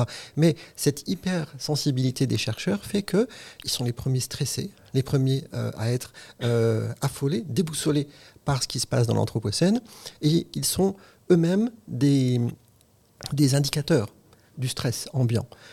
Mais la difficulté, c'est qu'il y a toujours une tension chez les chercheurs entre le discours de la méthode, la rigueur, qu'est-ce qu'il faut pour faire un bon papier, et puis se dire qu'est-ce qui est urgent, qu'est-ce qui est important, qu'est-ce que je dois faire. Et là, l'épistémologie ne suffit pas. Il faut parler aussi d'axiologie, c'est-à-dire les valeurs embarquées dans la démarche de connaissance. Or, aujourd'hui, on est dans une telle précipitation, l'Anthropocène génère un tel stress qu'on a tendance à confondre l'aspect épistémologique, comment on produit des connaissances robustes, et l'aspect axiologique, quel sens prendre euh, ou donner plutôt à l'acte de recherche. Et donc, il est important, là aussi, de resituer les enjeux et de dire que oui, il y a urgence. Mais c'est pas parce qu'il y a urgence qu'on ne doit pas prendre le temps de penser ce qu'on fait quand on cherche et quand on produit de la connaissance. Comment est-ce qu'on la produit? Pour qui? Pour quelle destination? Pour quel usage? Alors ça peut paraître paradoxal. On peut avoir l'image d'historiens qui sont un peu des professeurs tournesols, euh, qui passent leur vie dans les archives et qui ne comprennent pas leur présent. Bon, il peut arriver que mes enfants me disent que c'est vrai, mais euh, malgré tout, euh, on a quand même cette aptitude, justement parce qu'on n'est pas tout à fait centré sur le présent, de le regarder avec un œil un peu neuf et d'aider à donner du sens, de la perspective à ce moment présent. D'accord. Donc euh, on a bien compris. Alors du coup j'ai une question qui va peut-être du coup rejoindre un petit peu ce que vous disiez. Euh, ce qui fait que donc du coup vous, vous, le disiez il y a un peu de temps, euh, un chercheur dans une discipline ne va pas pouvoir lire une thèse d'une autre discipline, etc., etc. Et on a du mal aussi à, faire un retour en arrière et à comprendre comment on faisait avant en termes de, de sciences. Alors du coup pour vous ce serait clair qu'on puisse établir un lien entre cette période d'accélération de recherche, d'hyper-performance de la, de la science euh, pendant l'Anthropocène, euh, et euh, comment dire et cette, cette temporalité déréglée où on n'arrive plus à, à, à, faire le lien entre présent et passé Il faut considérer que les mondes scientifiques sont des acteurs de l'histoire. Ils la vivent, ils la font, ils produisent des innovations, ils en subissent aussi, euh, ils ne sont pas toujours plus lucides que les autres. Euh, et en tout cas, ils sont embarqués dans le flot, embarqués dans le flux. Et simplement, les mondes scientifiques sont censés avoir des outils cognitifs, sont censés avoir une capacité de réflexivité sur ce qu'ils vivent et sur ce qu'ils font. Et aujourd'hui, il n'est plus possible de considérer que tout ce qui est connaissable est souhaitable, que tout ce qui est réalisable doit être réalisé, et qu'on a le temps de tout faire, de tout trouver, et que euh, les problèmes urgents de la planète euh, trouveront leur solution euh, quand il le faudra. C'est-à-dire que la recherche est confrontée à l'urgence. On l'a bien vu avec l'épisode du Covid, il a fallu trouver des solutions dans l'urgence. Et donc, il a fallu qu'une science imparfaite, incertaine d'elle-même, accepte de basculer dans l'action. Eh bien, nous en sommes tous là. Nous en sommes tous à devoir arbitrer des priorités et décider quel est le temps dévolu à la production de connaissances et celui qui doit être engagé dans l'action, sans mettre la charrue avant les bœufs, sans confondre les valeurs et les rationalités, mais en ayant effectivement ce souci de la priorisation. Et si les mondes scientifiques ne produisent pas cette priorisation, face notamment aux politiques, qui le fera? Je vais reprendre un petit peu le cas du Covid, du coup, puisqu'il euh, a fallu, comme vous avez dit, euh, trouver une solution rapide dans une science imparfaite. Euh, Est-ce que vous, du coup, vous avez eu euh, quand même un rôle à jouer, puisque euh, en, en, revenant toujours sur ce thème de on n'arrive plus vraiment à comprendre ce qu'on faisait avant, est-ce que vous avez eu un travail de d'archives, même dans un moment stressant et où il fallait aller vite comme celui-ci, pour retrouver un petit peu d'anciennes connaissances qu'on avait un peu mis au placard, pour peut-être aider quand même à faire avancer ce, ce, domaine, par exemple, ça va être la vaccination dans, en l'occurrence? Alors, je n'ai pas travaillé dans ce domaine-là. J'ai beau avoir des objets diversifiés, le domaine de la santé, mais étranger. Et c'est un domaine dont on ne peut pas parler. Enfin, voilà. Tout sujet en recherche a un coût d'entrée. Il faut se documenter, il faut comprendre le vocabulaire, les concepts, les enjeux. Et le monde de la santé, ce n'est pas le mien. Euh, mes domaines de spécialité, c'est plutôt sur les questions d'agriculture, d'alimentation, de biodiversité. Euh, je travaille beaucoup avec la recherche agronomique. Et donc, euh, sur les questions d'élevage, on peut retrouver des problématiques liées à la thématique de la santé globale, hein, notamment l'enjeu le, de One Health, mais euh, mon entrée est plutôt par la liaison entre les sciences appliquées et, euh, et le monde vivant, et d'essayer de comprendre ce qui se produit sur la charnière entre les mondes sociaux et les écosystèmes. C'est mon domaine d'expertise, c'est déjà suffisamment large pour moi, et donc sur les questions de santé, je n'interviens pas, mais j'ai des collègues qui ont été sollicités. Euh, moi, je le suis sur les questions alimentaires, sur les questions euh, de rapport euh, nord-sud liés aux modèles alimentaires. Et effectivement, on essaie de jouer ce rôle-là. Mais il faut jamais oublier que la recherche, c'est lent et laborieux et que la, demande de parler en tant qu'expert, bah, c'est toujours sur des questions très larges, très générales, et il faut se méfier de ne pas dépasser le seuil de l'incompétence. Merci. Du coup, pour en revenir aux innovations, pour vous, dans une époque euh, comme l'Anthropocène, quel rôle vont avoir les technosciences et l'innovation, justement? Alors, peut-être qu'il faut définir un petit peu ce qu'on entend par euh, tech- technosciences. Euh, auparavant, on séparait sciences et techniques. On considérait que les sciences produisaient une connaissance sur le monde physique et que les techniques utilisaient des savoirs issus de la démarche scientifique pour modifier le réel. On se rend compte que, à partir du XXe siècle notamment, les démarches scientifiques sont tellement coûteuses, impliquent des installations parfois tellement lourdes, sont tellement intrusives euh, dans leur rapport au vivant ou, euh, ou à la société, que on a forgé le concept de technosciences pour dire que finalement, sciences et techniques ont fusionné et que toute recherche scientifique a des impacts techniques. Et toute technique, parce que les techniques se sont raffinées, complexifiées, toute technique a des contenus de haute scientificité. Et donc, le concept de technosciences, effectivement, montre que on est à un stade de l'histoire de la connaissance qui fusionne la recherche, des financements, des équipements, euh, des groupes euh, de chercheurs et de chercheuses et des finalités, des euh, outputs qui peuvent être industriels, financiers ou autres. Et donc effectivement, on ne peut plus dire, moi je fais de la recherche fondamentale, je ne suis pas le maître des applications. Il faut penser toute la chaîne. Donc il y a une responsabilité éthique de la recherche scientifique de penser le devenir des connaissances produites. Et de penser aussi le modèle économique des connaissances produites. Moi, je connais des chercheurs qui aujourd'hui se disent est-ce que ça vaut la peine d'aller à un congrès à l'autre bout de la planète et mon empreinte carbone? Ou bien j'ai un, laboratoire qui a tant de frigos à moins 80, on consomme tant d'énergie, tout ça pour produire des connaissances qui peuvent être très pointues, très fondamentales et pas, pas forcément les plus urgentes pour euh, euh, implémenter une transition agroécologique, ben j'arrête ce chantier-là. Donc il y a effectivement un doute aujourd'hui qui saisit les communautés scientifiques sur quelle innovation, pourquoi faire. Et donc ça implique cette fameuse réflexivité, ce besoin de trier dans les promesses de la science et de se dire qu'est-ce qui est urgent, qu'est-ce qu'on peut vraiment faire, qu'est-ce qu'on peut apporter pour retisser le lien dont a besoin le monde anthropocène pour reconnecter les mondes écologiques, les mondes sociaux, etc.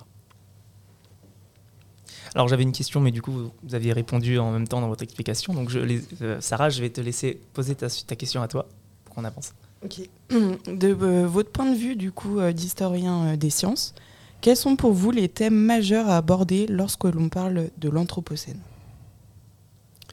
Vous n'avez que des questions immenses. Eh, écoutez, euh, vous avez un métier qui est immense, on essaie de s'adapter au, au métier.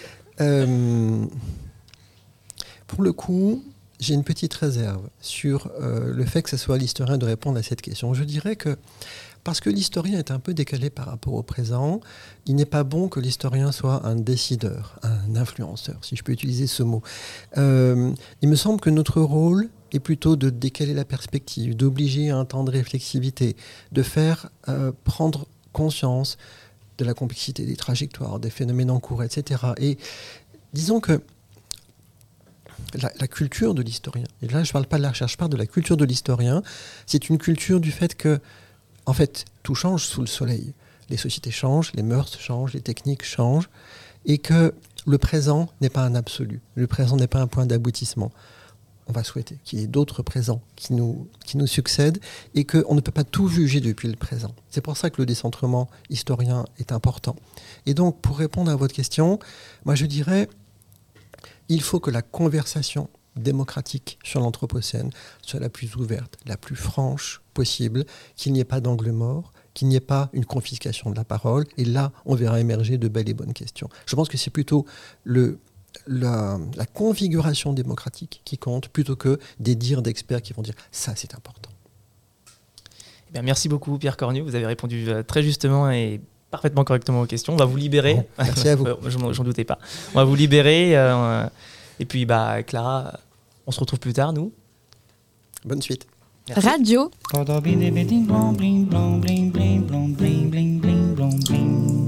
À l'école de l'Anthropocène. Et c'est à Bérénice Gagne qui est de retour dans le studio de Radio Anthropocène pour nous lire à Dysphoria Mundi de Paul B. Preciado. Lectures anthropocènes.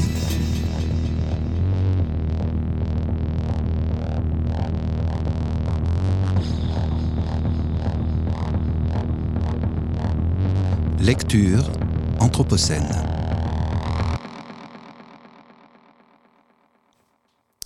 Bonsoir, j'ai donc eu envie de partager avec vous ce soir une petite lecture de Paul B. Preciado qui a publié à la toute fin 2022 Dysphoria Mundi. Lettre aux nouvelles activistes. Postscriptum. Mes amis, je suis rempli de joie. Non parce que les choses vont bien, comme vous pouvez l'imaginer. Il n'existe pas un seul espace social où les signes de l'avancée des technologies de la mort ne soient pas déjà ressentis comme une menace imminente pour tous les êtres vivants. Nous avons détruit une plus grande partie de l'écosystème au cours des deux derniers siècles qu'en deux millions d'années pendant tout l'Holocène. Ce que nous avons appelé jusqu'à présent le néolibéralisme doit être redéfini comme nécro-humanisme, la spécialisation des technologies de gouvernance capitaliste pétro-sexo-raciale dans la transformation de la vie, de toute vie, en capital mort, en travail reproductif et en plaisir de mort. Nous avons fait de la biosphère et de tout ce qu'elle contient une source d'énergie que nous cherchons à extraire et à accumuler. Nous avons dépouillé la Terre de ses organes et en avons pompé tous les fluides. Racialisation et sexualisation hiérarchique de l'espèce humaine, exploitation minière, abattage des forêts, destruction de l'écosystème marin, industrialisation de la reproduction animale et humaine, développement des industries de guerre. Et comme si cela ne suffisait pas, nous aimons vivre ainsi. Nous sommes accros à la consommation de capital mort et nous tirons du plaisir de ce processus de fabrication de la mort. Il n'y a, me reprocherez-vous immédiatement, aucune raison d'être optimiste. Mais l'optimisme n'est pas un sentiment psychologique d'espoir, ni la conviction tranquille qui naît de l'ignorance de l'état de destruction du monde. L'optimisme est une méthodologie. Nous avons la capacité collective de prendre conscience de ce qui se passe et, pour la première fois dans l'histoire, de partager cette expérience à l'échelle planétaire. Échanger des technologies sociales, des savoirs, des perceptions, des affects, et faire en sorte que des pratiques et des connaissances, jusqu'alors subalternes, soient partagées de manière transversale. Prendre conscience, c'est, comme nous l'apprend Judith Butler, arrêter de penser que ça n'a rien à faire avec nous. Comprendre que nous faisons partie du problème que nous voulons résoudre, que nous sommes impliqués dans les relations de pouvoir auxquelles nous nous opposons. Et donc d'accepter qu'il n'y aura pas de changement possible qui n'implique pas une mutation de nos propres processus de subjectivisation, de subjectivation politique, de nos modes de production, de consommation, de reproduction, de nomination, de relation, de nos manières de représenter, de désirer, d'aimer. Prendre conscience, c'est se rendre compte que notre propre corps vivant et désirant est la seule technologie sociale capable de provoquer ce changement. Nous sommes les fissures dans les glaces polaires, l'Amazonie déboisée, nous sommes l'avancée du désert à Madagascar, nous sommes le trou dans la couche d'ozone. Ainsi, alors que je tremble au milieu du désastre, je suis envahi par l'optimisme le plus radieux. Car même si certains diront qu'il est trop tard, le déplacement, la fuite et la sécession des formes dominantes du capitalisme mondial ont déjà commencé. Le désir et le plaisir sont en train de muter, et avec eux notre capacité à sortir de la dépendance capitaliste et pétrosexo-raciale. Je vous ai vu sortir par centaines de la station de métro Place de Clichy, arriver de partout, du nord et du sud, des banlieues et du centre, marcher seul, en groupe, arriver à vélo, à scooter ou à pied, et vous rassembler dans le parc, comme une volée d'oiseaux se posant à l'unisson. Je vous ai vu avancer sans crainte dans le palais de justice pour crier ensemble, en mille langues, le nom d'Adama Traoré. Votre révolution est celle des monstres, la révolution des corps vivants jugés abjects par la modernité pétrosexo-raciale. La dimension de la destruction capitaliste et pétrosexo-raciale de la vie nécessite de changer la compréhension du politique, d'approfondir les niveaux de lutte, de sortir des langages identitaires segmentés qui jusqu'à présent différencient et même opposent les luttes anticapitalistes, écologiques, antiracistes, antipatriarcales, trans, d'imaginer l'ensemble des processus de mutation, linguistique, cognitive, libidinale, énergétique, institutionnelle, relationnelle, nécessaires pour réorganiser la transition vers un nouveau régime épistémique, ce qui implique de transformer la taxonomie hiérarchique des corps vivants et l'accès différentiel à l'énergie. Cette internationale trans est aussi celle où l'alliance des luttes antiracistes, écologistes et transféministes permettra de définir un nouveau cadre d'intelligibilité pour les corps vivants. Il s'agit de construire un lien intempestif et sans statut, sans titre et sans nom, à peine public même s'il n'est pas clandestin, sans contrat, out of joint, sans coordination, sans parti, sans patrie, sans communauté nationale, internationale avant, à travers et au-delà de toute détermination nationale, sans co-citoyenneté, sans appartenance commune à une classe. Vous êtes les spectres trans de Marx, et ceci est votre communisme somatopolitique. Dépêchez-vous et faites-le vous-même. N'attendez rien des institutions hétéropatriarcales. Elles sont mortes, ou plutôt elles sont des organes vampires du dispositif pétrosexo-racial contre lequel nous devons lutter. N'attendez rien de la famille en tant que telle. Ce n'est pas en tant que père ou enfant, en tant que mère ou frère et sœur que vous pourrez prendre soin les unes des autres. Parce que ces relations sont déjà médiatisées par des réseaux de pouvoir, de propriété, d'exploitation et d'héritage. C'est de celles avec qui vous ne savez pas comment entrer en relation, de celles qui échappent au protocole institutionnel normatif que peut venir la transformation. Apprenez de tout ce qui n'est pas humain et de ses méthodes d'extraction et de distribution de l'énergie. Cela ne veut pas dire qu'il faut abandonner ses parents et ses frères et sœurs, mais qu'il faut établir avec eux la même relation que celle que l'on établit avec les arbres, les champignons, les oiseaux, les abeilles. Traitez vos parents et vos frères et sœurs comme des arbres et des abeilles, et les abeilles et les arbres comme s'ils étaient vos parents et vos frères et sœurs.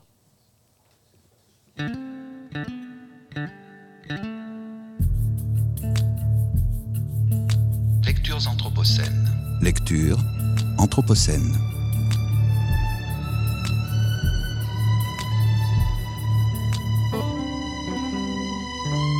Lectures anthropocènes.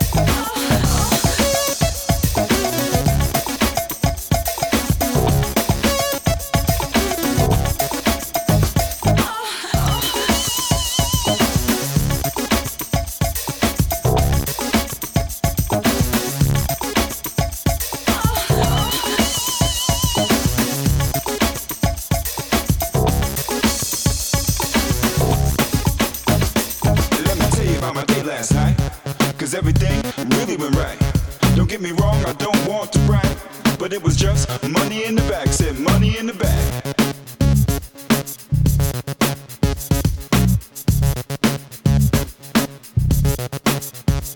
She said I never had a lover like you, boy. You know just what to do.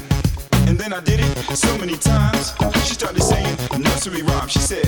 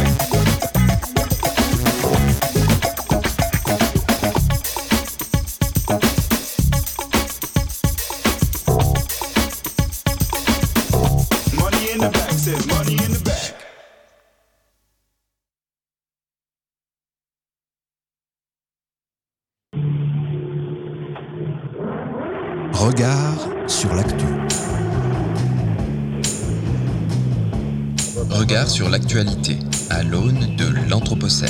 Regard sur l'actu.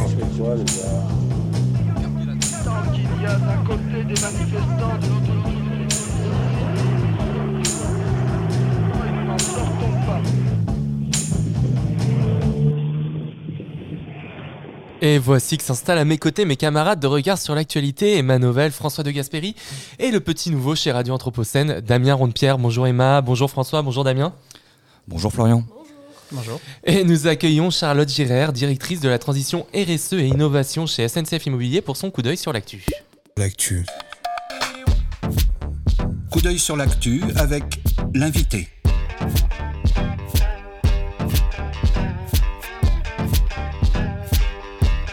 Coup d'œil sur l'actu avec l'invité. L'invité des regards.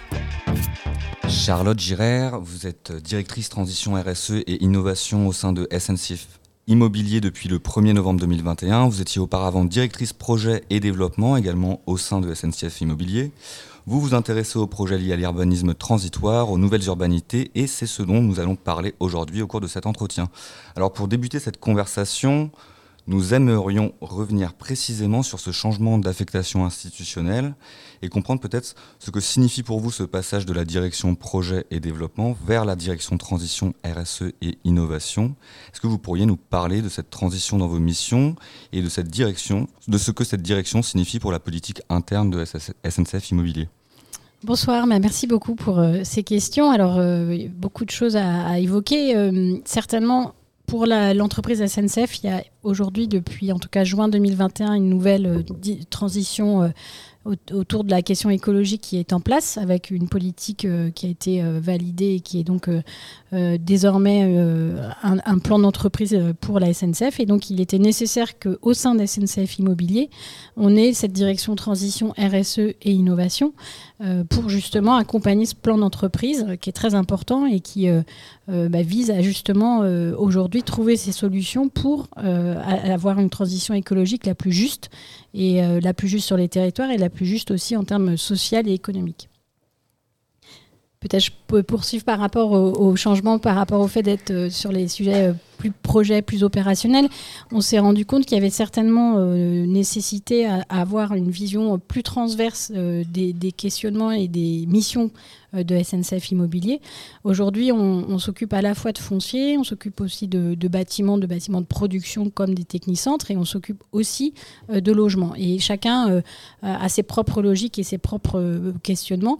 Mais il nous semblait, par exemple, sur des sujets tels que l'énergie, les matériaux, l'occupation des sols, euh, qu'on aurait euh, tout intérêt à regarder collectivement en fait ces sujets, euh, quel que soit finalement le métier dans lequel on, pouvait être. À propos de, ces bâtiments vacants, on parle souvent de votre stratégie de réinvestissement des friches ou, d'anciens bâtiments. Pourriez-vous nous expliquer les types d'usages qui sont promus au sein de ces espaces reconvertis? Oui, alors on a commencé en fait à la création de SNCF Immobilier en 2015 euh, à s'interroger sur euh, cette question euh, du bâtiment vacant ou des terrains vacants. Surtout au début, là où on savait qu'un projet allait arriver, un projet urbain, et on, on se disait ça va être long. Euh, et il faut qu'on trouve une façon d'accompagner en fait euh, la transformation parce que souvent c'est des, enceintes très grandes euh, qui étaient industrielles depuis plusieurs dizaines d'années et qui d'un coup vont changer. Et c'est des changements qui sont en fait très lourds et très parfois compliqués. Et on s'est dit il faut qu'on accompagne. Et pour accompagner le mieux c'est d'être sur place. Et donc on a regardé ces sites et finalement euh, en particulier parce que les artistes, le monde de la culture nous avait interpellés aussi sur ces sites et nous avait montré qu'il y avait certainement euh, un usage nouveau qu'on pouvait envisager.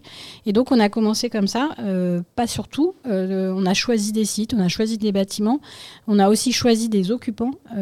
et selon le projet, le moment où on était, on s'est dit ça, c'est la bonne idée au bon endroit pour ce moment-là. Et donc en fait, dans ce qu'on a pour l'instant réaliser, mais au démarrage, on était sur quelques mois. Aujourd'hui, euh, on est sur des projets où on, on- on donne le droit d'occupation sur 10 ans, voire 12 ans, voire 15 ans. Euh, et désormais, on va être sur des, sujets très, mi- très mixtes qui peuvent être à la fois des lieux de production, qui peuvent être à la fois de la question de mobilité, de SS, euh, d'hébergement d'urgence. Voilà. Aujourd'hui, je dirais que tous les usages qu'on peut trouver ou qu'on peut inventer sont bienvenus dans ces sites qui eux-mêmes sont en transition. Et vous parlez de, choix de sites et de différentes actions. Euh, quelles sont les, lignes directrices, les lignes motrices de celles-ci et, peut-être même euh, leur distinction euh, selon le territoire d'installation? Alors, c'est vrai qu'au démarrage, c'est ce que j'évoquais, on a fait au plus simple, c'est-à-dire on savait qu'on avait des, grands entraînements qui allaient être transformés au cœur des villes. Donc on a commencé à travailler sur ces sites. Euh, vous connaissez certainement euh, Grande Contrôle à Paris, Cité Fertile, euh, Les Luciens à Rouen. Voilà, donc ça, c'est des, choses qui étaient au démarrage dans, les initiatives. Aujourd'hui, on travaille sur des territoires type Avignon, on a un tripostal, on travaille sur des échelles qui sont d'autres échelles euh, urbaines. Et, et demain, euh, on commence aussi à regarder euh, dans ce qu'on appelle petites villes de demain ou des territoires beaucoup moins urbains, mais aussi pour des usages certainement différents qui peuvent être par exemple une installation photovoltaïque temporaire. Enfin on, est persuadé que la question du temps est une donnée de projet qu'on a peu euh, investiguée aujourd'hui, en tout cas pas autant qu'on pourrait le faire. Et euh, travailler sur cette question du temps, c'est aussi une façon d'économiser finalement des matériaux, des bâtiments, en se disant que on peut accueillir plusieurs usages dans un même bâtiment sur un même terrain. Euh, ça s'organise, c'est vrai, c'est une gestion différente. Et, par rapport à vos questions, comment on a choisi bah, C'était à la fois le fait qu'on ait un territoire qui rendait possible ces occupations, et aussi qu'on avait des, porteurs de projets et une collectivité et un système de gestion qui allait permettre de l'accompagnement. Parce qu'encore une fois, euh, peut-être ce qui nous différencie avec euh, certains autres projets, c'est qu'on reste finalement présent tout le temps. C'est-à-dire, euh, même pendant ces occupations transitoires, on est très présent. Il ne s'agit pas de confier un site et de revenir trois ans après. Euh, on accompagne, on suit et, on regarde comment ça fonctionne. Et c'est une sorte de, lieu de recherche-développement à taille réelle, en fait. Et ça nous permet aussi de tester des idées en termes de transformation de, ces, justement, ces morceaux de ville, souvent très grands, anciens, et où il n'est pas si simple de trouver la bonne idée. Je voulais juste poser une dernière question. C'est euh, est-ce que vous pouvez avoir des problèmes de, coordination avec les municipalités? Vous parlez d'action cœur de ville euh, ou de, l'action petite ville de demain. Est-ce que ça peut être un frein à, ce réengagement dans ces espaces-là? Comment est-ce que ça se passe? C'est une très bonne question. Euh, Je pense à un site à Lunel sur lequel on travaille avec par exemple la preuve Passette et Patrick Bouchin euh, à, l'origine. Euh, Et donc en effet c'était un site qui est finalement apparu parce qu'il y a eu un projet autour de la gare de ce qu'on appelle les PEM, les pôles d'échange multimodaux. Il était caché par des bâtiments, par des, des arbres et d'un coup on a vu surgir ce bâtiment. Et c'est vrai qu'au démarrage on, était peut-être... la collectivité avait une certaine réticence à ce qu'on développe ce projet transitoire. Et aujourd'hui, c'est plutôt l'inverse, puisqu'on vient de re-signer une convention et un protocole avec la, ville et la communauté qui, euh, bah, finalement, se rend compte aussi de l'intérêt de modifier euh, le mode projet euh, et de s'interroger sur la façon dont on fait du projet pour réussir justement ces transformations. Donc voilà, je pense qu'il y, a- voilà, il y a des endroits où ça, ça- prend du temps et c'est normal parce que c'est très particulier. Et d'ailleurs, ça nous fait nous souvenir aussi que notre patrimoine et notre immobilier ferroviaire, pour le cas de Lunel, c'est l'ancienne gare de Lunel qui a été un économa, enfin qui a toute une histoire très intéressante. Euh, finalement, on lui apporte euh, certes une nouvelle vie, mais c'est peut-être sa cinquième, sixième, septième vie de ce bâtiment. Et ça nous remet aussi dans une histoire beaucoup plus longue et assez intéressante sur le territoire. Euh, Enfin voilà, je vous invite à aller voir à l'occasion, mais un très beau projet. Alors, on on l'a peut-être pas dit encore, mais vous êtes à la tête d'un des, patrimoines fonciers les plus importants du territoire français, si je ne m'abuse. Vous êtes le deuxième propriétaire foncier de, On aimerait revenir avec vous peut-être sur les, limites et les conséquences euh, de ces stratégies de reconversion euh, d'espaces euh, en friche, et notamment en, quartier de centre urbain. On le sait, l'urbanisme transitoire participe parfois à, des processus de gentrification dans ces quartiers centraux. Comment SNCF Immobilier prend en compte ce type de problématique dans la requalification de ces espaces? Alors, c'est un sujet sur lequel je ne suis pas certaine que ce soit si, si simple ou si démontré en réalité que l'urbanisme transitoire créerait de la, la gentrification. Euh, en tout cas, c'est quelque chose qu'on a mis euh, sous étude. hein. On a pris quelqu'un en thèse cifre euh, qui a fait tout un travail qui s'appelle Juliette Pinard sur l'urbanisme transitoire, justement parce qu'on se posait pas mal de questions. On mène aussi pas mal de, enfin pardon, de- on mène des études de- de- pour interroger justement comment fonctionnent ces lieux. Et, alors deux points, souvent il y a un biais aussi dans la lecture de ces, endroits, puisqu'on y va finalement aux heures qui nous correspondent, donc euh, peut-être plus le week-end en soirée. Euh, si vous y allez en semaine à 15h, vous allez voir euh, des personnes âgées, des scolaires, et finalement les gens qu'on voit pas souvent dans les villes, parce que là c'est un- une emprise qui est plus ou moins sécurisée par rapport à- son environnement. Donc je pense qu'il y a aussi ça nous fait avant tout redécouvrir des, des espaces urbains qu'on avait oubliés. Je pense à l'histoire de la station Porte d'Aubervilliers. Personne n'allait dans ce territoire euh, et, quand on a vu apparaître euh, sur Google Maps le petit symbole, on s'est dit bah voilà il se passe quelque chose. Alors euh, on peut trouver que c'est de la gentrification. Maintenant, vu la, situation dont on part, il y a une certaine marge. Et, nous, ce qu'on essaie de prôner, alors c'est pas si simple, mais c'est qu'on est aussi bailleur et on a aussi un parc de logement et de logement social. Et, et l'idée, c'est ben, justement que la ville, c'est à la fois des lieux qui peuvent être des lieux type tiers-lieux. Orientés vers l'ESS ou vers des activités plus festives, mais ça peut être, c'est aussi des, logements, du logement social, et il faut faire tout ça. Il ne faut pas faire que l'un ou que l'autre, Euh, sinon en effet on aura de la, la gentrification. Donc euh, euh, pour moi, la gentrification, c'est- plus adapté peut-être à des territoires où l'acteur public a un peu laissé, enfin, laissé la main peut-être et moins, moins présent dans la, politique urbaine. En tout cas, je ne sais pas si ça peut vraiment s'appliquer en France aujourd'hui. C'est une question. hein.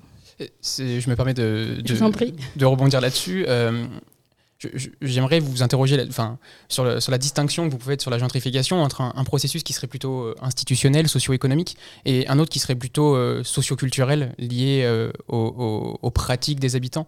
Et euh, on prend, en prenant un exemple assez concret, celui de, du terri- de territoire à, à Jean Massé à Lyon, Ah oui. qui est un, qui est clairement un espace en gentrification. Et ces processus liés à des activités culturelles sur cet espace-là, où il y a tout de même assez peu de logements sociaux, ou en tout cas qui est plutôt à la marge du quartier, entre un quartier en gentrification et un quartier fourni de ZAC, est un haut, en tout cas peut correspondre à un pôle de processus de gentrification.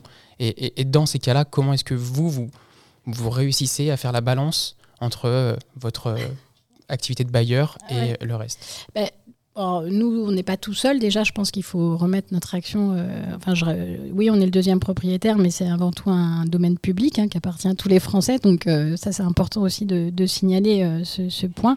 Ce qui est intéressant par rapport à, à des sites comme Jean Massé ou autres, c'est qu'en réalité, c'est aussi une époque. Enfin, ça a été des projets qu'on a sortis à une certaine époque. Et aujourd'hui, dans les appels à projets qu'on peut réaliser, par exemple, euh, justement, on ouvre à d'autres usages parce que euh, c'est aussi la façon. euh, voilà, si vous avez un lieu de production, si vous avez un lieu de formation, si vous avez des, sujets de santé, dans la programmation de ces espaces, c'est pas le même type d'usage, c'est pas le même type de public. Maintenant, je suis je ne sais pas si ça suffira, très honnêtement. Je, vois, je compare à d'autres cas dans Paris. on a mis beaucoup l'accent sur des sujets, par exemple, autour de recyclerie, recyclerie pour des plantes ou des choses comme ça. Bon, bah, il est vrai que euh, voilà, euh, c'est pas si simple. Euh, et j'ai en tête d'autres exemples. On était dans des quartiers pas, pas, simples socialement où on se disait il suffit d'ouvrir le lieu et les gens vont venir. Et en plus, on a fait une programmation essentiellement gratuite. Et en fait, c'est pas ce qui se passait. Donc, je pense que le sujet est très vaste et dépasse nos propres fonciers.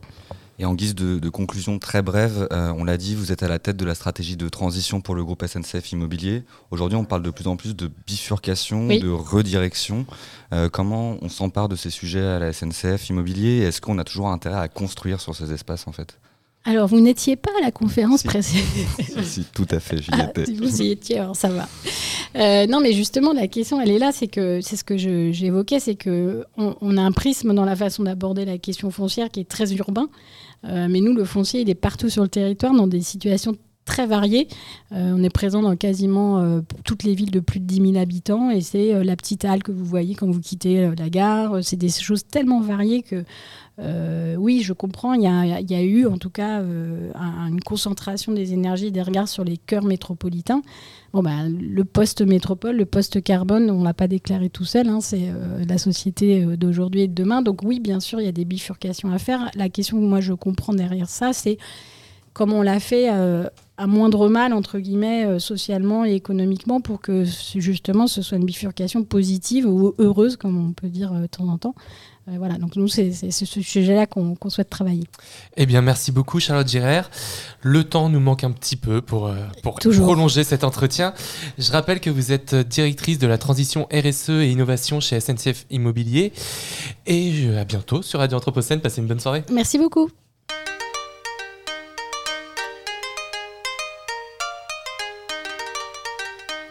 Regard sur l'actu.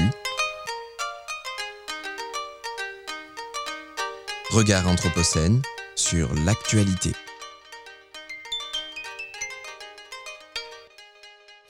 Et on retrouve les étudiants du Master Aube de l'Université Lyon 1. C'est Alban Bignon et David Lafleuriel qui accueillent Camille Touché pour un entretien anthropocène. Bonjour Alban, bonjour David. Bonjour, bonjour Florian.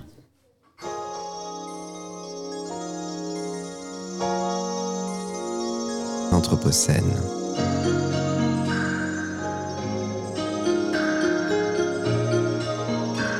Les entretiens anthropocènes.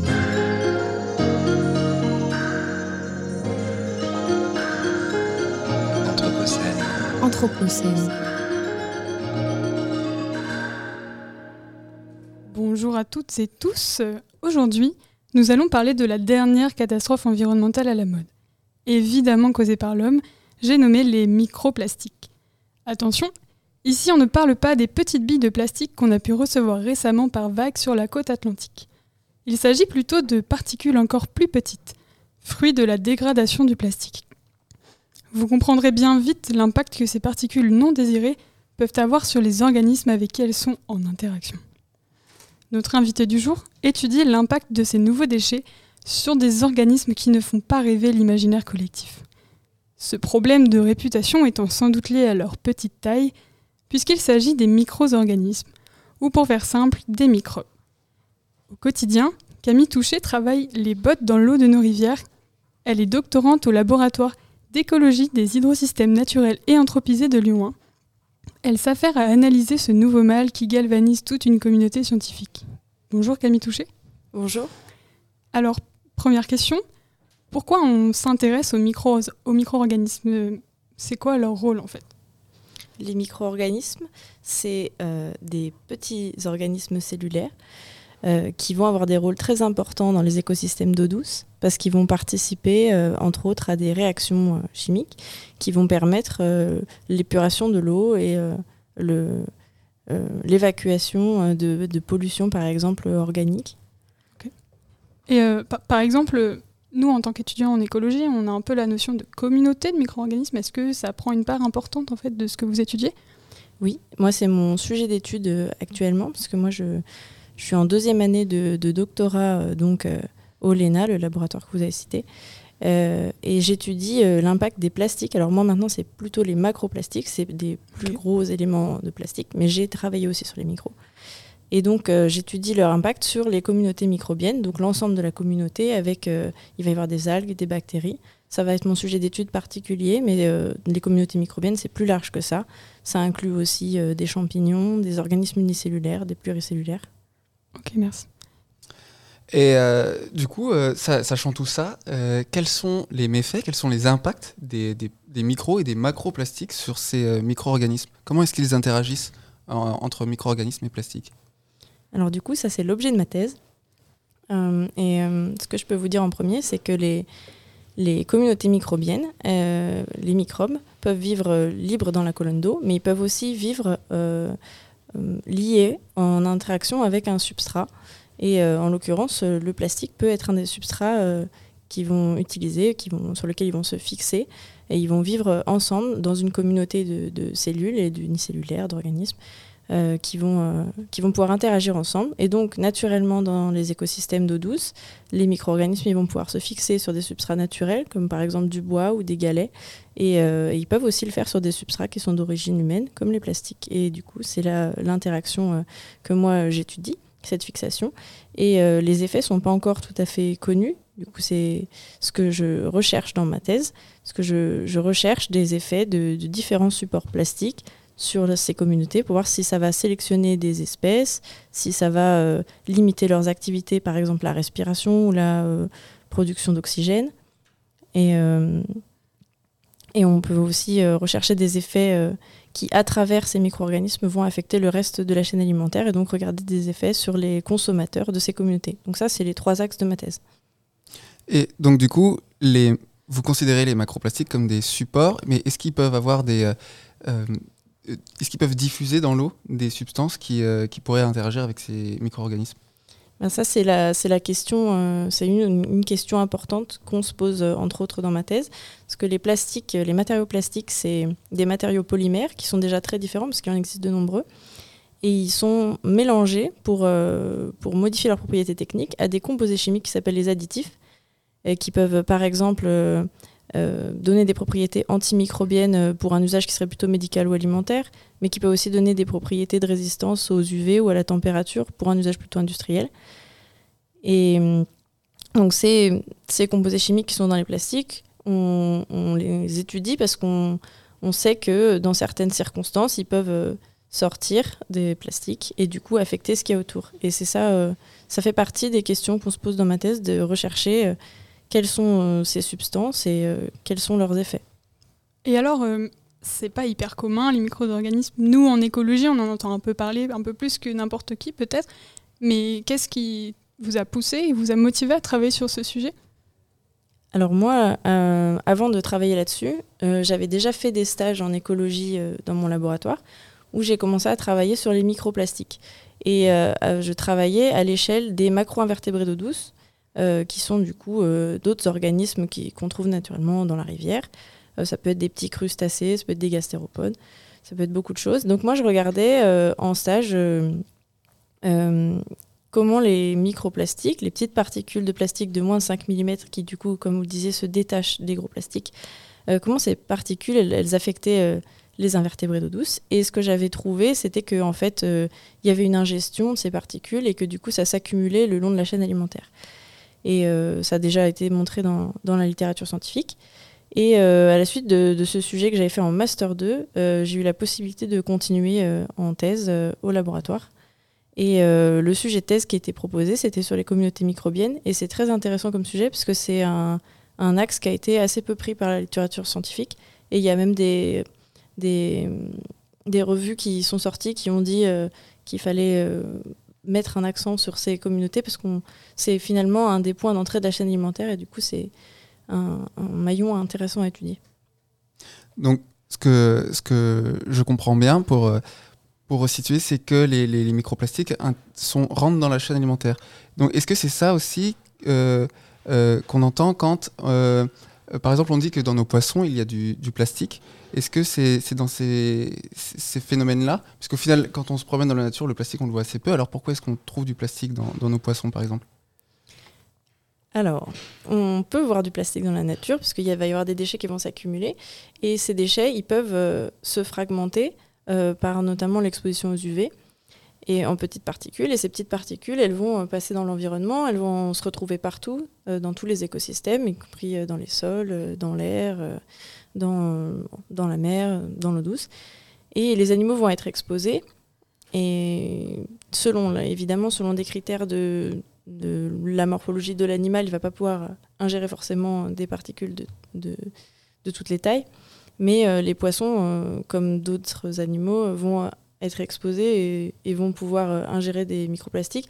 Et après, les effets, ça peut être des effets euh, qui peuvent être mécaniques, ça peut, être, euh, ça peut leur causer des effets d'occlusion, des effets d'étranglement, comme on pouvait le voir sur euh, euh, toutes les photos que, un petit peu connues où on voit des tortues qui sont prises dans des filets de pêche et, des sacs en plastique. Il peut aussi y avoir des effets euh, qui vont être, euh, qui vont être euh, d'accumulation dans les animaux, euh, qui, vont, qui vont être dans les tissus aussi parfois, euh, parce qu'il y a certains microplastiques qui passent les barrières euh, cellulaires. Euh, il peut aussi y avoir des effets euh, écotoxicologiques, du coup des, compositions euh, chimiques qui vont avoir des effets. euh, par exemple, on, sait que les phtalates, qui, sont un additif qui est utilisé, euh, qui était largement utilisé dans les plastiques, euh, les phtalates, ils ont un effet euh, euh, qui fait baisser la fertilité, des effets d'infertilité. Et euh, est-ce que euh, dans votre thèse ou peut-être personnellement, vous vous intéressez aux causes de ce que vous étudiez ou D'où viennent ces plastiques en fait euh, sur lesquels vous travaillez finalement? Alors, ceux sur lesquels je travaille, moi en particulier, ou l'ensemble des plastiques? En général, l'ensemble Pour les microplastiques, il y a deux sources. Il y a des microplastiques qui ont été produits pour être micros, donc ça va être les petites particules qui vont être euh, utilisées en cosmétique par exemple. Et il y, a y a du coup les microplastiques secondaires qui sont issus de la fragmentation des plus gros. Et donc les plus gros, ils sont produits euh, pour euh, énormément d'usages. Les usages euh, principaux, c'est pour, pour les emballages, je crois. En tout cas, de ceux qu'on retrouve dans l'eau douce, c'est particulièrement des emballages. Et je crois que les déchets qu'on retrouve le plus dans les rivières en France, c'est des emballages et des mégots de cigarettes. Mais on a beaucoup d'autres usages, puisqu'on s'en sert pour faire des pièces, pour, euh, pour euh, tout type d'industrie, pour euh, l'aéronautique, pour la médecine, pour la biologie, pour tout- tous les usages. Et si, je donc du coup, les, les plastiques ont, ont, eu des, des avantages et ils ont des inconvénients, mais si, si on devait mixer tous ces avantages, tous ces inconvénients, imagine, imaginons-vous présidente, qu'est-ce que vous feriez euh, pour, euh, pour euh, mettre en place des... que- Quels seraient les meilleurs axes pour protéger nos, nos rivières en tant qu'écosystème Je pense que donc c'est une question qui, qui dépasse vraiment ce que moi j'étudie, puisque moi j'essaye juste de trouver des impacts. Mais mon avis à moi en tant que, que, personne, que citoyenne, ce serait qu'il faudrait faire évoluer nos réglementations euh, pour essayer de, contrôler mieux les rejets de plastique qui viennent de nos, de nos industries et qu'on pourrait filtrer potentiellement. Je sais qu'il y a des systèmes de filtration qui sont à l'étude, qui ne sont pas encore euh, tout à fait euh, au point, enfin qui ne rattrapent pas 100% des microparticules, mais qui sont, euh, qui sont euh, en cours de développement. Mais il faudrait aussi euh, continuer à informer et sensibiliser le grand public, comme euh, on est en train de le faire, peut-être ce soir. Euh, je pense qu'on a un rôle important là-dedans dans- pour expliquer que, ces, particules, elles touchent notre faune, elles touchent notre environnement physique, elles nous touchent nous aussi, puisqu'on en ingère et on ne connaît pas encore forcément les effets à long terme sur notre santé. Et puis je pense que une prise de conscience générale de, la société pourrait euh, nous amener à repenser certains systèmes euh, qu'on a, notre, façon de consommer, par exemple. Je pense que ça, ce serait un point important de, de faire, d'appliquer le principe, euh, on appelle le principe des trois, des trois R. C'est euh, réduire, recycler et réutiliser. Tout à fait. Et euh, d'ailleurs, si on a envie d'en savoir plus un peu sur les microplastiques ou sur votre travail en général, quelles seraient vos recommandations? Alors j'ai une recommandation pour faire un tour du sujet complet et euh, assez simplement. Il y a l'Université de Lyon qui a sorti une édition spéciale du magazine Pop Science en novembre qui s'appelle Déplastifier le monde et qui euh, fait un vrai tour du sujet euh, historique avec des chiffres actuels, des projections, les impacts environnementaux. Donc ça c'est vraiment une, référence si on veut commencer à creuser ce sujet de manière vulgarisée, grand public. Et si, d'un point de vue plus recherche, nous, à Lyon, dans mon laboratoire, euh, on a créé un groupe de travail euh, où on, se réunit une fois par mois pour parler de nos sujets de recherche sur les microplastiques, qui s'appelle Plastine Lyon, où on invite aussi des intervenants euh, étrangers, d'autres universités qui viennent nous faire des conférences. Eh bien, merci beaucoup, Camille Touchet, c'était très intéressant. On rappelle que vous êtes doctorante au LENA, à l'Université Lyon 1. Euh, merci à tous de nous avoir suivis. Vous pouvez retrouver cet entretien en replay sur radio-anthropocène.fr ou sur toutes les plateformes de podcast. Les entretiens Anthropocène.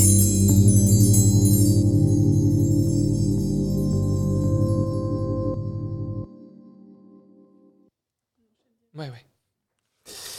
Il est 19h sur Radio Anthropocène et nous sommes toujours en direct du RISE à Villeurbanne pour le festival à l'école de l'Anthropocène organisé par l'école urbaine de Lyon et Cité Anthropocène. Et décidément, on ne quitte plus les étudiants du Master Aube. Alban Bignon et Charlotte Mignana sont avec nous pour un entretien de présentation des cours publics de l'école urbaine de Lyon. Rebonjour Alban, bonjour Charlotte. Bonjour. Bonjour. Radio à l'école de l'Anthropocène. La machine a suscité des idées.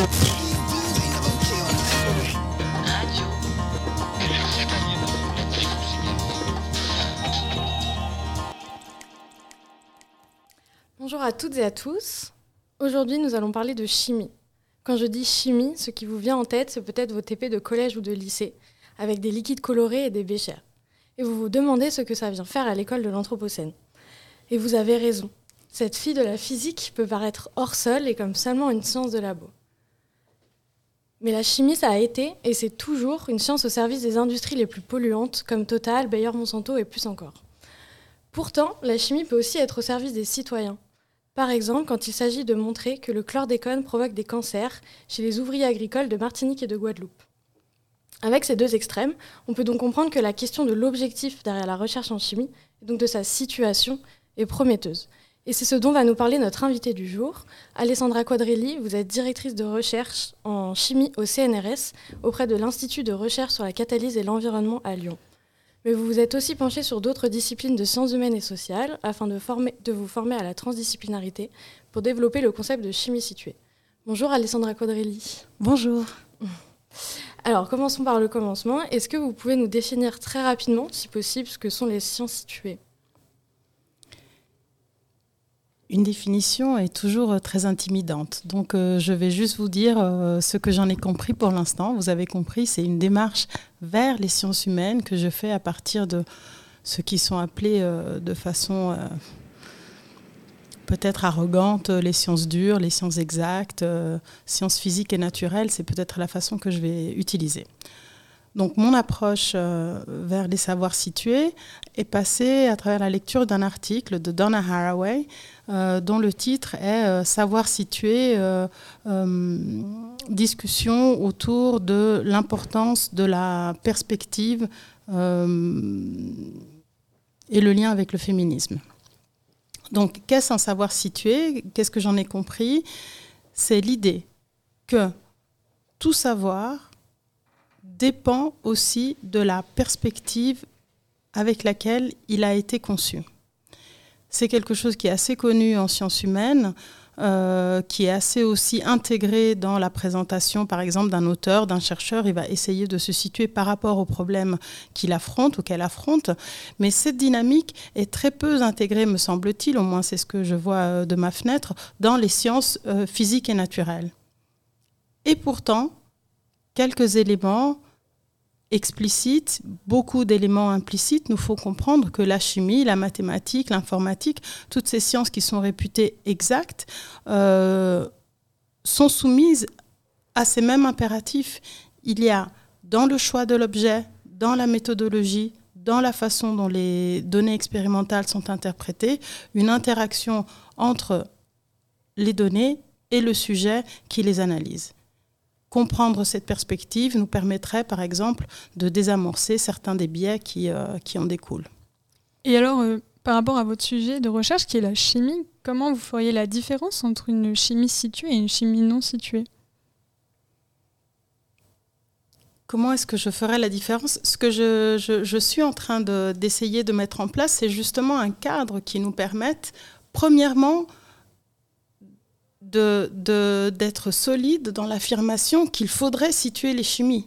déjà ce pas de l'affirmation qu'une chimie comme une sociologie, comme une anthropologie a la nécessité d'être située est un nouveau pas qu'on est en train d'essayer d'établir. Comment je vais faire ça? C'était aussi l'objet, par exemple, du séminaire dans lequel je vous ai rencontré il y a deux jours, où euh, la question qui est en elle-même transdisciplinaire, en elle-même qui essaie de faire de lien entre la chimie et l'anthropologie, entre la chimie et la philosophie, euh, essaie de répondre à cette exigence que l'anthropocène amène toujours plus euh, clairement de dépasser un cloisonnement disciplinaire qu'on a hérité du 19e siècle, qui a été adapté à une certaine méthode de recherche, à, l'obtention de beaucoup de résultats, mais qui prouve aussi peut-être ses propres limites à répondre à l'urgence systémique que nous sommes en train de traverser. Donc comment est-ce qu'on met en lien les sciences humaines et sociales, la capacité de situer un savoir et la chimie? C'est ça le parcours que je suis en train de commencer pour l'instant. Donc la réponse que vous me demandez... Euh, je serai heureuse si j'arrive à y répondre de façon plus ou moins satisfaisante dans 2-3 ans. Je sais que ce n'est pas à la hauteur de l'urgence, on ne peut pas aller plus vite, mais on essaie de se mettre en groupe et peut-être on pourra le faire plus vite. Ok, et du coup, vous, ça vous est venu euh, par euh, des questions sur vos propres recherches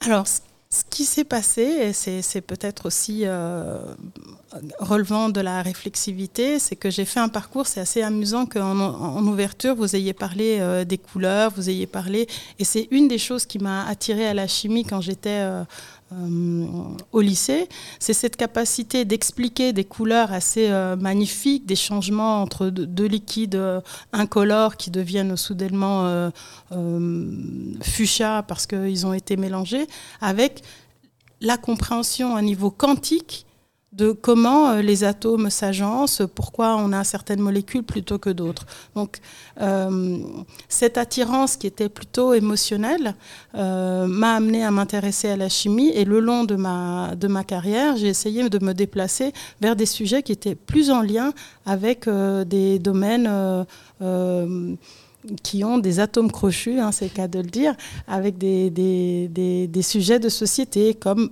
ce que je travaille maintenant, la réduction de l'azote ou la réduction du CO2, de molécules qu'on trouve dans l'air, avec du soleil, pour pouvoir faire des carburants non fossiles.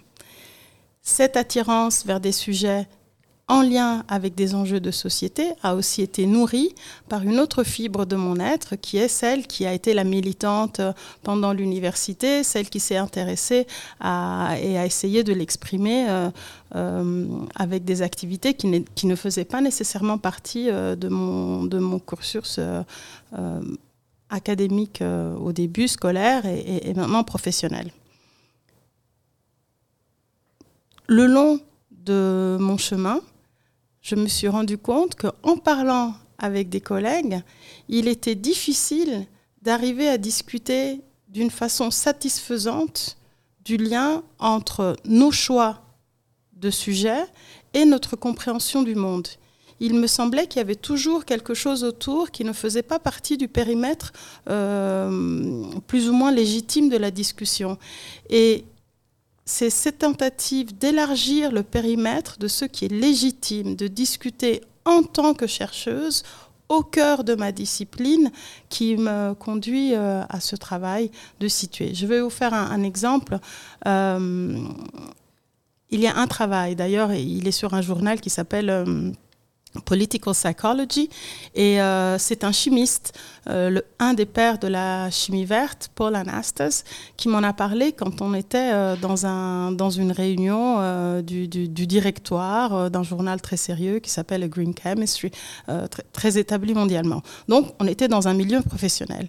Et il me dessine sur un bout de serviette, on était, on était le soir en train de, de manger, un diagramme qui montre que si nous essayons de faire une corrélation entre la connaissance scientifique de la personne qui répond et sa capacité, son envie de répondre oui, le changement climatique est anthropique ou non, ce n'est pas euh, l'être humain qui est en train d'appréhender ça, on a l'impression qu'il y a une corrélation.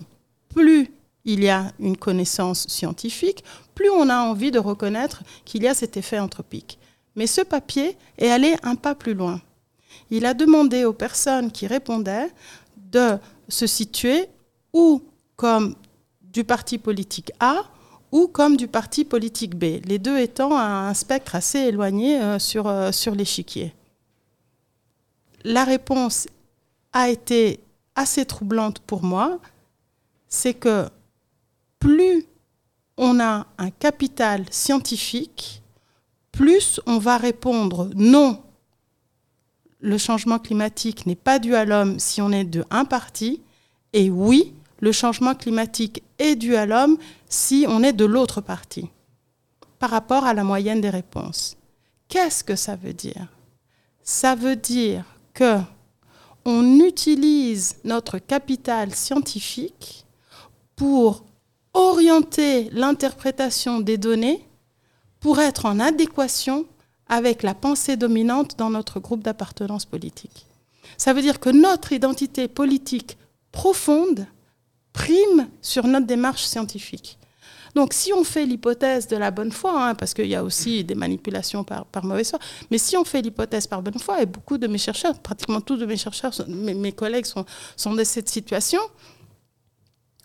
nous ne produisions pas une science aussi exacte, aussi dure, aussi surplombante, aussi euh, proche des données expérimentales. Elle est orientée par qui nous sommes profondément. Donc, l'idée que je suis en train de suivre, c'est que si nous arrivons non pas à découpler, ça serait naïf, mais ne fût-ce qu'à travailler, à mettre en lumière ces liens obscurs entre qui nous sommes, quelles sont nos valeurs, quel est notre projet de société et la science que nous faisons, ce travail même va renforcer le pouvoir transformateur des deux, et de qui nous sommes et des recherches que nous faisons. Tout à fait.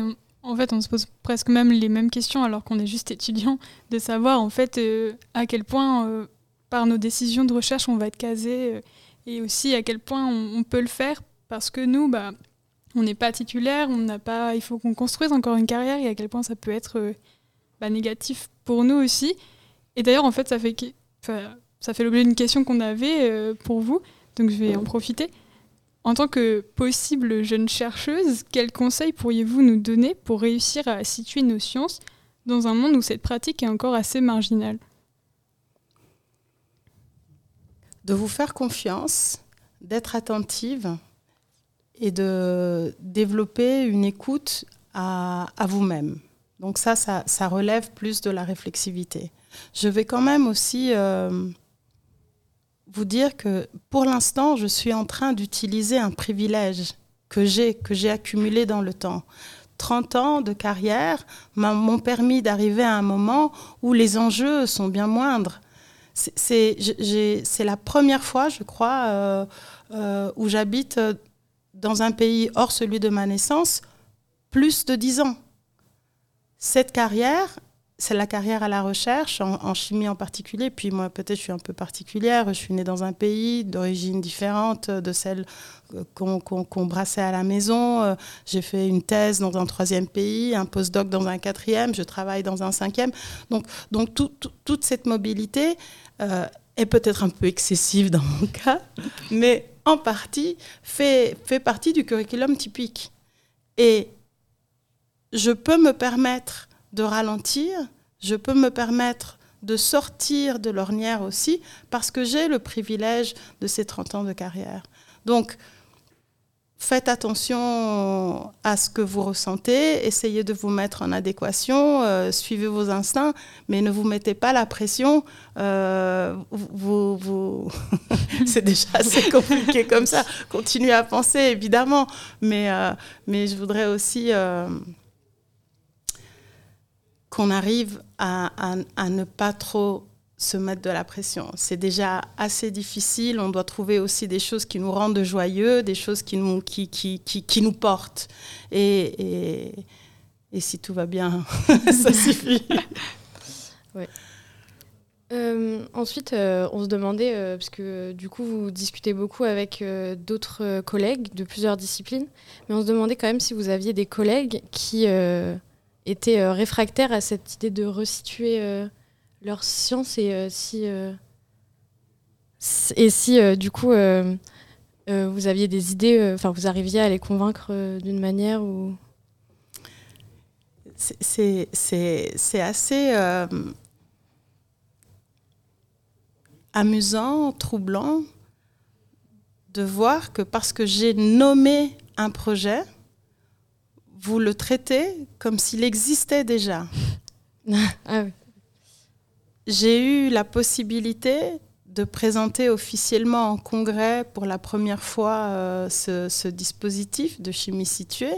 Il y a, on est quoi? On est en, janvier, c'était en juillet, pour la première fois, devant une centaine de personnes. Et cette centaine de personnes, euh, je, je- je n'ai pas pu demander à chacune quel a été le ressenti. Il y en a au moins euh, 70 qui m'ont fait des compliments, ça s'est bien passé, mais bon, tout ça, tout ça est, est- est moyenné aussi par des interactions sociales qui sont assez polissées, qui sont, qui sont assez lisses. Donc, je ne peux pas vous dire comment, comment, quelles, quelles sont les oppositions. Je crois que les oppositions viendront aussi de ma capacité ou pas à dépasser certaines difficultés que j'aurai sans doute. Mais pour l'instant, je suis assez bas dans le radar pour que cette opposition ne soit pas très forte, si jamais elle devait l'être. Mais, mais je suis aussi positif, je suis aussi assez euh, optimiste. Je crois que nous traversons euh, une phase qui, qui est en grande partie euh, inquiétante. Hein, nous, sommes dans un contexte anthropocène, ce n'est pas, un contexte particulièrement léger. Et en même temps, c'est une nouvelle phase politique. Et c'est une, phase historique qui, fait que les personnes qui étaient sur une lancée, sur une inertie, sur une, capacité à continuer de faire ce qu'elles ont toujours fait, euh, se demandent, aïe, est-ce que peut-être euh, il faut changer quelque chose? Donc, je crois que c'est un moment aussi de, de grand potentiel. Et euh, dans l'idée où justement ce travail est en cours, en commencement, euh, qu'est-ce qui vous paraît le plus important pour resituer les sciences? Est-ce que c'est les rendre d'abord plus accessibles? Est-ce que c'est faire le choix de financement plus raisonnable? Est-ce que c'est permettre aux chercheurs une liberté dans leurs objectifs ou encore d'autres choses? Alors, ma, compréhension de qu'est-ce que ça veut dire euh, situer euh, des recherches euh, me montre qu'il y a plusieurs façons de le faire. Et il y a plusieurs catégories qui sont plus ou moins opérantes. hein. une des personnes qui a été à la base de ce, de ce euh, qui a été à la base, hein, Donna Haraway, biologiste et, et- et- et professeur en feminist à l'université de Santa Cruz, écrit dans un de ses Bon, les trois catégories euh, classiques, euh, sexe, genre, race, elles sont un peu klutzy, elles sont un peu approximatives, elles sont un peu euh, brouillonnes, mais elles sont toujours, elles ont une certaine utilité. Donc, bon, ça c'est une piste. Il y en a d'autres.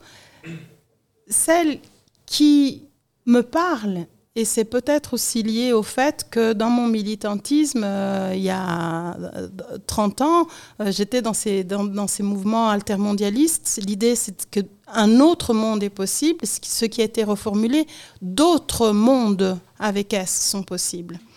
Donc, mon idée actuelle, mon hypothèse actuelle d'une situation des recherches serait de s'interroger sur quel monde nous voulons créer. Quel est l'axe fondamental qu'on voudrait respecter? Quelqu'un disait hier, euh, pendant ces journées ici, euh, pardon, à l'école de l'Anthropocène, euh, que, que, tous les développements, les, objectifs du développement durable des Nations Unies, le fait qu'ils soient par silo et qu'ils soient par- parallèles, deviennent inopérants. Donc, une des idées, c'est choisissons-en un social justice, justice sociale, euh, un monde fait par des petites communautés, un monde où il faut convaincre les grands acteurs comme Total, comme, comme d'autres, de, de, de- de- d'arraisonner certaines de, leurs, euh, certains de, leurs- de leurs effets. Je crois que nous pouvons nous mettre en parallèle, et c'est comme ça que je voudrais les situer, où chacun et chacune a le droit d'exister dans une multiplicité de projets. Et hum, ce que je voudrais ajouter, c'est que je crois que ça correspond aussi euh, à une sensibilité que, les temps euh, euh, sont en train de, de, nous amener de façon toujours plus claire. C'est que certaines organisations clivantes, certaines organisations par opposition binaire ne sont plus de ce temps. Et elles servent aussi un projet d'opposition. Je crois qu'une partie de la débinarisation, il y avait une lecture de, de Dysphoria juste, avant mon intervention, pas, pas, trop, pas trop avant, euh, cette idée du pouvoir politique, de l'ouverture des champs des possibles me semble très forte. Et c'est aussi à ça que je me rattache. D'accord. Merci beaucoup à vous, Alessandra Quadrilli. On rappelle que vous êtes directrice de recherche en chimie au CNRS auprès de l'Institut de recherche sur les catalyses et l'environnement à Lyon. Merci à toutes et à tous de nous avoir suivis. Vous pouvez retrouver cet entretien en replay sur radio-anthropocène.fr et sur toutes les plateformes de podcast. Radio Anthropocène. Et on enchaîne avec une lecture anthropocène de Bérénice Gagne, Plurivers, un dictionnaire du post-développement, ouvrage dirigé par Alberto Costa. Lectures anthropocènes.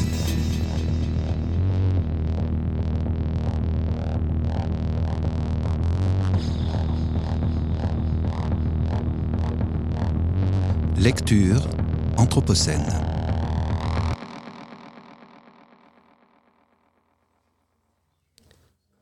J'ai donc choisi de partager avec vous une lecture de Plurivers, un dictionnaire du post-développement, un ouvrage paru en septembre 2022 aux éditions Wild Project dans la collection Le Monde qui vient. C'est un ouvrage collectif. Et j'ai choisi de vous lire l'article Kametsa Asaike d'Emily Caruso et Juan Pablo Sarmiento Barletti. Cet article décrit le Kametsa Asaike, bien vivre ensemble dans ce lieu, une philosophie autochtone de bien-être poursuivie par le peuple Achaninka de l'Amazonie péruvienne. Nous soutenons ici que la compréhension de l'identité personnelle, la perception culturellement influencée de la constitution des personnes, est un terrain fertile sur lequel peuvent être cultivées et perpétuées des alternatives pratiques et radicales au paradigme dominant du développement. Le Kametsa Asaike présente deux caractéristiques principales qui remettent en question les conceptions classiques du bien-être. Le bien-être subjectif n'est possible qu'à travers le bien-être collectif, et le collectif comprend les humains, les êtres autres qu'humains et la Terre. Il s'agit d'une pratique délibérée, pour bien vivre, chacun et chacune doit y travailler. Le Kametsa Asaike démontre en quoi la mesure du bien-être subjectif en matière de santé et ou de consommation, très en vogue dans les milieux du développement conventionnel, ne peut rendre compte de l'éthique de la socialité humaine et des manières de connaître le monde et de s'y connecter qui sont contenues dans une telle pratique. En abordant le monde comme un réseau d'acteurs humains et autres qu'humains mutuellement constitués, le Kametsa Asaike remet implicitement en question la notion moderne d'individu désincarné et le dualisme nature-culture qui sous-tend le complexe du développement et autorise l'extractivisme à grande échelle, quelles que soient ses conséquences sur la vie. Selon le contexte, le terme Ashaninka signifie nous la famille ou nous le peuple. La plupart des humains et les autres et les êtres autres qu'humains, tels que les plantes, les animaux et les esprits, sont des Ashaninka, c'est-à-dire des acteurs sociaux. Tous ces êtres perçoivent le monde et y agissent de manière similaire. Ils peuvent être gentils ou méchants, ils s'enivrent, commettent des erreurs et ont besoin de chamans lorsqu'ils sont malades. Ils rient, pleurent, aiment et ont peur. Cette conception de l'autre qu'humain est commune à de nombreux peuples autochtones. Pourtant, il ne s'agit pas d'une perspective anthropocentrique les humains sont l'un des nombreux types d'êtres différents qui partagent le statut de personne. Dans ces contextes, le statut de personne n'est pas stable ou donné. Dès la naissance, les bébés Ashaninka entrent dans un processus où ils se constituent en permanence comme Ashaninka Sanori, véritable personne Ashaninka, qui durera tout au long de leur vie. L'art de former des personnes suppose principalement de partager des substances et des espaces de vie proches, de manger des aliments prescrits et d'adopter des comportements appropriés tels que travailler dur, être généreux avec le produit de son travail et partager des émotions socialement constructives. Vivre en tant qu'Ashaninka Sanori exige également de suivre une éthique de convivialité dans la relation avec la Terre, notamment en respectant les êtres autres qu'humains, en prenant soin de la Terre par un travail acharné et en suivant les prescriptions qui énoncent où faire des jardins et ce que l'on peut chasser, pêcher et cueillir, où et quand. En retour, les animaux, les plantes, les esprits et la terre fournissent ce dont les gens ont besoin pour vivre, comme Ashaninka Sanori. Ainsi s'établit un cycle d'interdépendance et d'interconnexion qui renforce continuellement la shaninkaïté des personnes et des lieux et permet le kametsa asaike. Le kametsa asaike contraste fortement avec l'essor des projets extractivistes à grande échelle dans tout le Pérou, qui sont devenus l'épine dorsale des efforts de reconstruction à la suite de la guerre interne péruvienne 1980-2000. De grandes parties du territoire traditionnel des Achaninka, théâtre d'un épisode de la guerre particulièrement violent et long, ont été concédés par l'État péruvien à des entreprises multinationales pour l'extraction de pétrole et de gaz et la construction de barrages hydroélectriques. Le continuum de violence généré par la guerre et suivi immédiatement par l'extractivisme est vécu par les Achaninka comme une déchirure de l'équilibre fragile entre les humains et la terre qui leur permet de vivre bien. Les 30 dernières années ont vu le détricotage de l'Achaninka Sanoriité, et nous disent nos collaborateurs à Shaninka, la Terre est en colère. Après avoir subi la violence de la guerre et de l'extractivisme, elle tourne le dos aux humains. Les cultures ne poussent pas, les arbres ne portent pas de fruits, les rivières ne se remplissent plus de poissons, ni les forêts d'animaux, et les esprits qui aident les chamans à guérir et protéger les animaux de la forêt ont disparu. Aujourd'hui, les Achaninka travaillent sans relâche pour effacer le souvenir de la guerre et mettre un terme à l'augmentation des activités extractives sur leurs terres. Ils et elles cherchent à reconstruire leurs relations de solidarité et d'interconnexion entre eux, avec la Terre et avec les autres qu'humains, et à rétablir ainsi les conditions de la pratique du Kametsa Asaike. Avec le soutien de la centrale Achaninka del Rio N, CARE, une organisation autochtone dirigée par Ruth Buendia, les communautés Achaninka de la vallée de l'Aîné ont publié un ensemble de principes fondés sur les pratiques quotidiennes du Kametsa Asaike qu'elles ont appelé leur programme politique. Le peuple représenté par le CARE s'attend à ce que tout individu ou toute institution souhaitant établir des relations avec eux ou leur territoire respecte ces principes. Ce manifeste a fait l'objet d'une application immédiate puisque la CARE a lancé une série de projets en 2011 avec le soutien d'ONG internationales telles que Rainforest Foundation UK. Ces projets ont été construits sur la base des exigences du Kametsa Asaike exprimées dans le programme. Les Achaninka ont également utilisé le programme comme un outil de plaidoyer dans leur lutte contre les projets extractifs. Si le Kametsa Asaike n'est peut-être pas directement applicable dans d'autres contextes sociaux, il offre des solutions radicales pour reconstruire l'humanité et notre relation avec la Terre, et constitue une approche permettant de transcender les excès de l'Anthropocène. Premièrement, elle nous encourage à examiner ce qui fait de nous des personnes, en relation avec d'autres humains et d'autres êtres, afin de comprendre ce qui nous permettra de vivre bien. Ensuite, il propose que la recherche du bien-être soit nécessairement collective. Nous devons reconnaître notre interdépendance et nos relations avec les autres êtres et la Terre afin de vivre bien. Il suggère également que le bien-être n'est possible que si l'on donne aux gens les outils nécessaires pour être véritablement humains pour celles et ceux qui sont perdus dans les fausses solutions du complexe du développement, dans lequel les différences humaines sont occultées par les discours d'amélioration et de rationalité, la découverte de ce qui fait de nous des êtres humains et de la manière dont cela enracine nos constructions du bien-être risque d'être une tâche difficile. Cependant, c'est peut-être la seule façon de construire un monde plus riche de sens, plus respectueux et plus beau, Enfin, le Kametsa Asaike nous montre que la seule façon de maintenir le bien-être, en particulier lorsqu'il fait l'objet d'une agression, est de continuer à le pratiquer chaque jour et de toutes les manières, petites et grandes.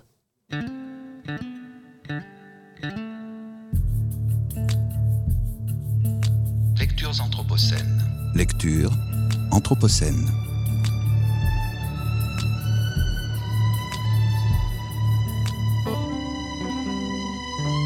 Lectures anthropocènes.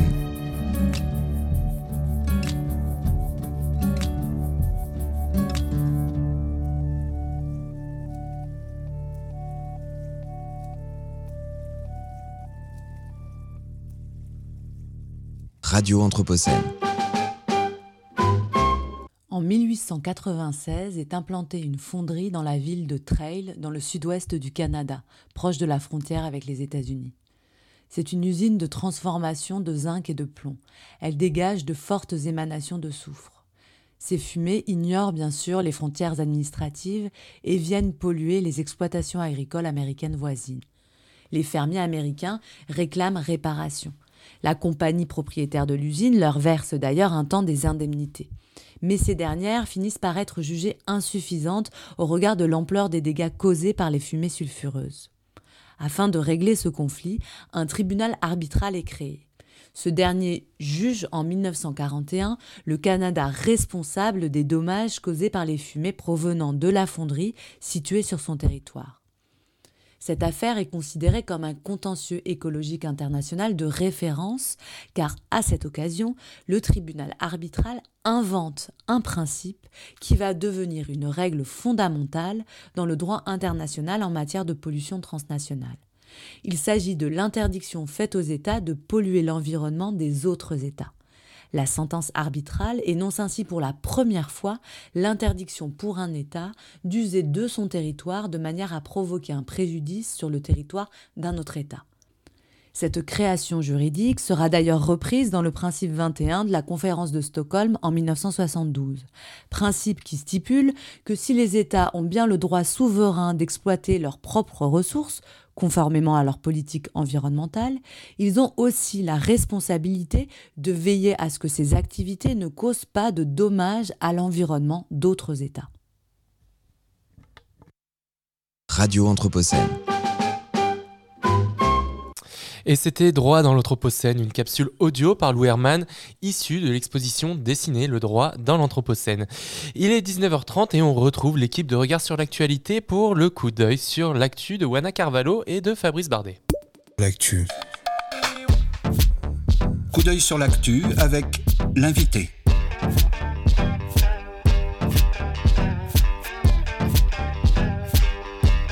Coup d'œil sur l'actu avec l'invité, l'invité des regards.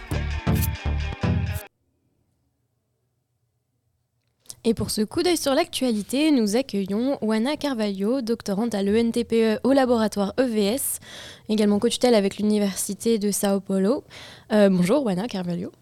Euh, bonjour, merci pour cette invitation.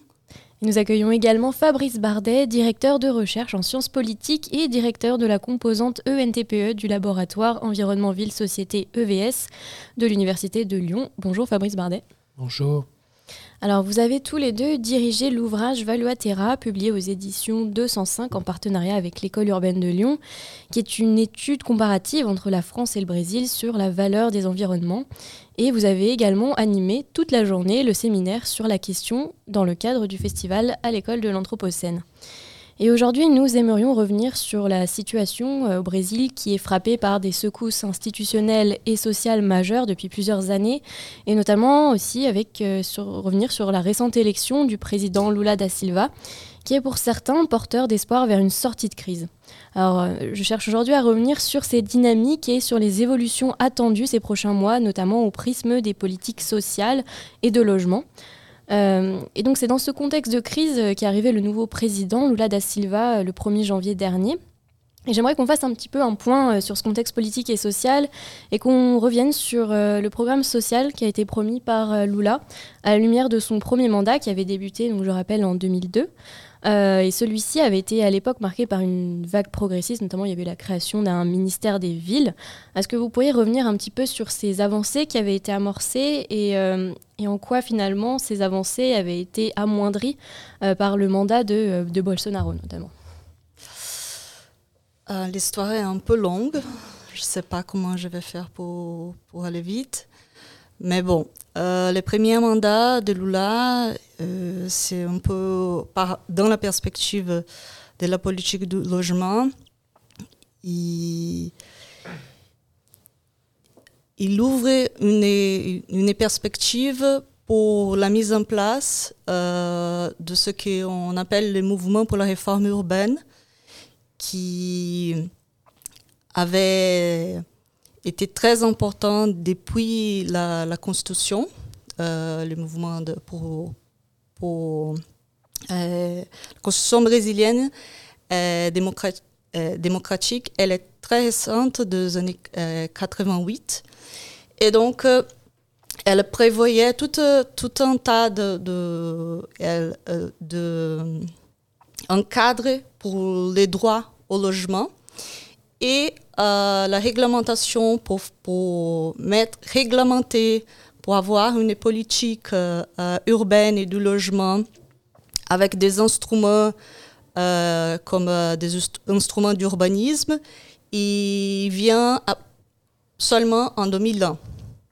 Et donc, quand Lula il remporte la présidence en 2003, il, vient, il monte une équipe qui est une équipe des représentants, de, de, des militants, des professionnels en lien avec ce mouvement de la réforme urbaine. C'est là où le ministère des Villes a été créé. Le ministre qui a nommé, c'est Olivier Doutre, qui a été le, le maire de Porto Alegre, qui est très connu pour, pour, pour, la politique du budget participatif. Donc, il est nommé ministre. Et la secrétaire exécutive est, une urbaniste, prof, professeure de l'Université de São Paulo, qui avait écrit les plans depuis la, première présidentielle. Elle, était la rédactrice de la politique urbaine et du logement de Lula. Et donc, il commence à ces gouvernements tous les mouvements sociaux et tous les militants pour les droits au logement et de la réforme urbaine. Il commence avec beaucoup d'espoir de, d'une démarche de démocratisation de la politique du logement et, ça s'est fait. Donc, euh, il y a un grand plan national du logement qui est fait de façon participative. Et il sort, mais il sort en 2009. Et c'est un peu à l'époque de, la crise financière, après la crise financière. Et en fait, il a été un peu abandonné. Et ce que euh, s'installe, c'est le programme Minha Casa Minha Vida, c'est une politique de, de grande production du logement où il y a une perspective économique qui prime euh, sur, sur la question, euh, sur les questions de, euh, de droit au logement, de, de, de, loge, de, des priorités au logement social et, et etc.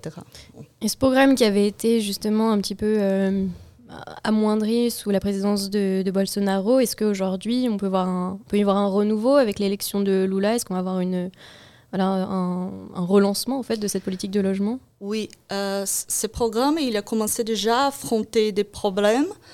Euh, des financements en 2014 déjà, donc c'était encore Dilma, un gouvernement du Parti des travailleurs. Et avec Bolsonaro, euh, on a donc euh, toute la production du logement social s'est arrêtée. Donc la perspective aujourd'hui, c'est du retour parce que les deux grands programmes de Lula, toute la population brésilienne reconnaît Lula par le Bolsa Família, qui est un programme des transferts de revenus, euh, et les Minha Casa Minha Vida. Donc, euh, mais la politique euh, euh, le ministère des Villes, il, il n'est pas encore euh, structuré. À ce moment, on a un ministre. Donc, le ministre, c'est un élu qui vient de la coalition euh, plus large de, Lula. Donc, c'est un élu de la droite.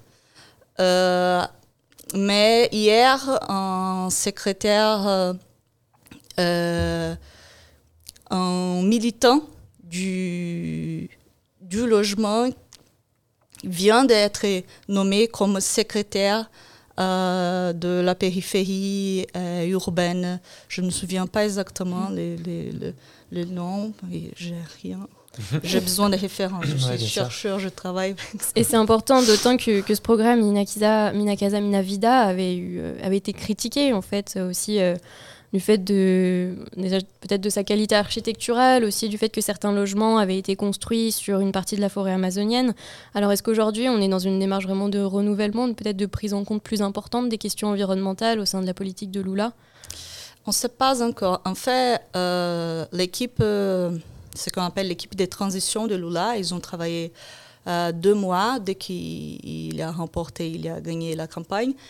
Ils ont travaillé, c'était une gros- grande équipe de 300 personnes qui ont travaillé pour monter un, un- programme et, la structure du gouvernement.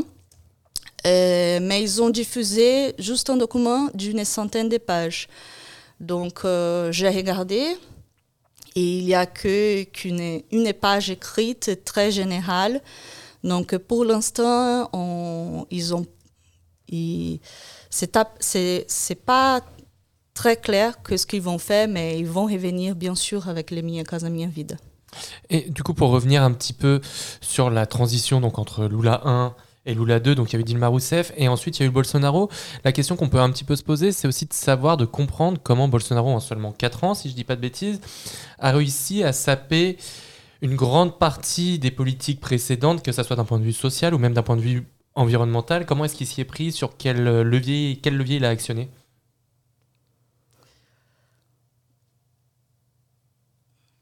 Je pense qu'il a juste rien fait. Ouais. Tout simplement. Et il a été appuyé. Euh, si, euh, si vous regardez l'agenda de Bolsonaro, par exemple, il, il simplement travaillait pas. Mhm. Donc, euh, il, il, a, il a mis des milliers de militaires dans des positions, dans, dans des positions stratégiques de, de l'administration, de l'État, de les ministères. Et ces militaires, ils n'étaient pas du tout compétents pour, pour les fonctions ils ont été mis et tout a été arrêté. Et il a fait aussi un accord avec euh, euh, les congrès nationaux, la, la Chambre des députés et le Sénat, pour que pour qu'ils pouvaient maintenir euh, le gouvernement comme ça. Donc c'était un accord à partir. En fait, il, il a, trans, il, il a laissé euh, la Chambre des députés euh, proposer euh, les budgets, les budgets de, de l'exécutif. Ça, c'était c'était la charge, c'était sa, son, son responsabilité. D'accord. Et peut-être pour faire un lien par rapport à votre travail dans Valuatera, Fabrice Bardet, comment est-ce qu'on on arrive à relier ça avec toute cette stratégie d'accaparement des terres, que ce soit d'ailleurs pour les mines, que ce soit pour l'agriculture euh, dans la forêt amazonienne? Comment est-ce qu'on fait le lien avec le travail que vous menez depuis un certain nombre d'années euh, dans le cadre de Valuatera Merci de, vos questions précises. Alors, sur la, question de la traitement euh, d'un- d'accaparement des terres, je laisserai peut-être Oana répondre précisément. Vous répondre sur comment le programme Valuatera euh, se développe et, euh, fait écho à la présentation euh, que vient de vous proposer Oana. Euh, L'une des tables rondes euh, que nous avons animées euh, aujourd'hui euh, était, euh, avait comme titre, euh, en tout cas posé la question de savoir si Lula représentait le nouveau modèle euh, mondial de l'éco-social-démocratie. Euh, la, crise du modèle social-démocrate en Europe est, évidente. L'Europe s'est construite au XXe siècle sur le développement de ce, modèle euh, social de développement qu'on appelle social-démocrate. De manière un peu large et, peut-être vague. Et on voit bien qu'aujourd'hui, il est en crise. Euh, euh, si on regarde dans l'agglomération lyonnaise, dont il a été beaucoup question aujourd'hui, euh, les centres, le centre urbain est, écologiste et, les périphéries populaires qui autrefois votaient social-démocrate au jour- aujourd'hui ont abandonné ce référentiel et, votent ou à droite ou s'abstiennent. Et donc, il y a, ce, qu'on observe dans l'agglomération lyonnaise de manière cinglante, on l'observe à, l'échelle du pays et à l'échelle de toutes les nations européennes. Donc, la question qu'on avait envie de poser, c'est ce que l'Europe a porté au XXe siècle et qui est aujourd'hui en crise. Est-ce qu'éventuellement, il pourrait trouver une nouvelle vie sur le sol latino-américain et singulièrement sur le sol brésilien? Euh, et c'est ça, euh, c'était comme ça qu'on avait envie de commencer à présenter nos recherches, c'est que euh, faire réfléchir deux communautés de chercheurs françaises et brésiliennes sur les problématiques sociales en général, c'est aussi se saisir des problématiques les plus cruciales, les plus difficiles, pour essayer de les éclairer de manière originale. Alors pour dire un mot de plus, pour rebondir sur ce que vient de dire Wana, c'est que quand j'ai découvert le Brésil il y a peu de temps, finalement, aujourd'hui, on me confie la charge de l'animation d'un programme de recherche avec le Brésil et je me bagarre avec l'apprentissage de la langue portugaise que je n'avais pas eu la chance de rencontrer jusque-là. Euh, j'ai découvert un Brésil qui était, dont, dont la force progressiste était très déchirée par la lecture du programme de Lula les collègues que j'ai rencontrés, dont euh, Oana a fait, euh, a, fait évidemment partie très vite, euh, m'ont déconstruit l'image d'un Lula que j'imaginais euh, euh, extraordinaire, euh, le Messie local, euh, sans jeu de mots. Et, j'ai eu des collègues qui m'ont dit Mais Fabrice, il faut aller voir ce qu'est Mia Casa Mia Vida. Et donc, elles m'ont emmené dans des, périphéries euh, euh, éloignées des, transports publics, dans lesquelles euh, on se rend compte qu'il y a beaucoup de problèmes dans ces nouvelles villes qui étaient en train de se bâtir. Et en fait, le problème est là, c'est-à-dire, est-ce qu'il faut voir le verre à moitié plein et se dire, c'était pour remplacer des favelas, c'est mieux que rien? Ou est-ce qu'il faut accompagner la lecture critique de mes collègues et dire, attention, on est en train de reproduire les erreurs qui ont été faites euh, euh, par, le passé, euh, par exemple sur les territoires européens, où on a construit trop rapidement pour euh, faire face à la misère euh, des, bâtis qui ensuite ont, révélé toutes leurs faiblesses. Et aujourd'hui, vous, l'avez, vous avez posé la question, alors que Lula revient, va-t-il y avoir une lecture critique de ce qui a été bâti il y a dix ans? Eh bien, euh, Wana vous a apporté la réponse. Euh, on- la page d'histoire n'est pas encore écrite. On, joint nos espoirs à, à- à ceux des Brésiliennes et des Brésiliens pour que, pour que ça s'écrive au mieux. Moi, je dis, je termine juste ce commentaire de français finalement avec un, avec un chiffre.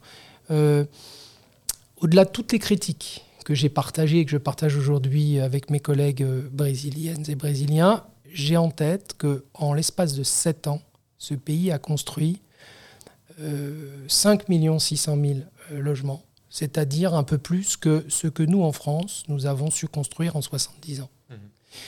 Alors, euh, le pays est trois fois plus important en population au Brésil, mais euh, le rapport à ça, ils sont allés deux fois plus vite que nous, si on résume. hein. Et ils ont fait ça sur un temps très concentré. Euh, bien sûr, tant de critiques doivent être imaginées, doivent permettre de bâtir demain. Mais en même temps, il faut. Si on pose la question, Lula est-il le nouveau modèle éco-social-démocrate C'est parce qu'il y a une capacité, il y a une force, une énergie derrière euh, ce- ce- le mouvement qu'il porte, cet homme qui doit être considéré.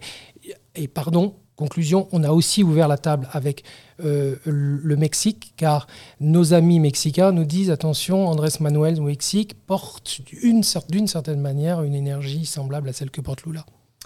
Et peut-être juste pour conclure très rapidement en quelques mots, euh, comment est-ce que cette lecture croisée entre la France et le Brésil vous permet de réinterroger les catégories de la valeur du coup, et plus particulièrement les catégories de la valeur des environnements? Ah, c'est, euh, c'est- la, la dernière table ronde conclusive dans la journée a été formidable. On l'avait dédiée au- à l'invitation des acteurs opérationnels. Donc on avait le maire de Villeurbanne, la vice-présidente à l'urbanisme de l'agglomération, euh, la présidente de l'Union sociale de l'habitat, Emmanuel Cos, et euh, la directrice immobilier, enfin la représentante de la directrice immobilier de la SNCF. Qui Et- était à ce micro il y a à peine euh, une demi-heure. Voilà. Et donc, ces quatre acteurs opérationnels qui fabriquent aujourd'hui nos villes au quotidien et qui partagent la même idée qu'il faut que nous fassions attention à ce que les villes que nous fabriquons soient pour tout le monde et pas seulement pour ceux qui ont des moyens considérables. Eh bien, les uns et les autres ont tous partagé l'idée qu'il fallait réinterroger la question de la valeur, qu'elle ne, pou- pouvait, ne pouvait pas être réduite à sa dimension financière et économique, et qu'il fallait qu'elle soit élargie à sa dimension habitante et environnementale aujourd'hui. Alors le fait même qu'on ait ces acteurs opérationnels qui nous portent et qui nous disent aujourd'hui nous avons besoin de vous, c'est formidable pour organiser cette euh, transversalité de la réflexion sur laquelle vous interrogez. Disons, ma réponse c'est que euh, nous, nous allons faire avec l'énergie que vont nous confier les acteurs opérationnels qui aujourd'hui s'interrogent. Bien, je vous remercie. Euh, je rappelle nous que, que, nous étions en compagnie de euh, Wana Carvalho, qui euh, vous êtes donc doctorante euh, au sein de l'ENTPE, et de Fabrice Bardet, directeur de recherche en sciences politiques. Je vous remercie euh, pour cet entretien. Merci à vous. Merci.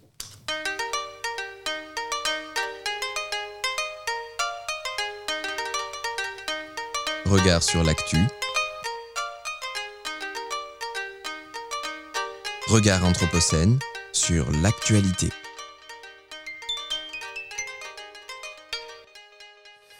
Et pour conclure cette journée Radio Anthropocène, vous propose les dystopies lycéennes. Aujourd'hui, Oussama Douadi et Antoine Debris, actuellement élèves en terminale générale du lycée polyvalent Astier à Aubenas en Ardèche, vous présentent L'intrus, une histoire post-apocalyptique qui suit les scénarios du réchauffement climatique du GIEC, mettant en avant les injustices sociales et économiques dans un monde où l'argent est maître et où la conscience humaine recule face à la méfiance d'autrui.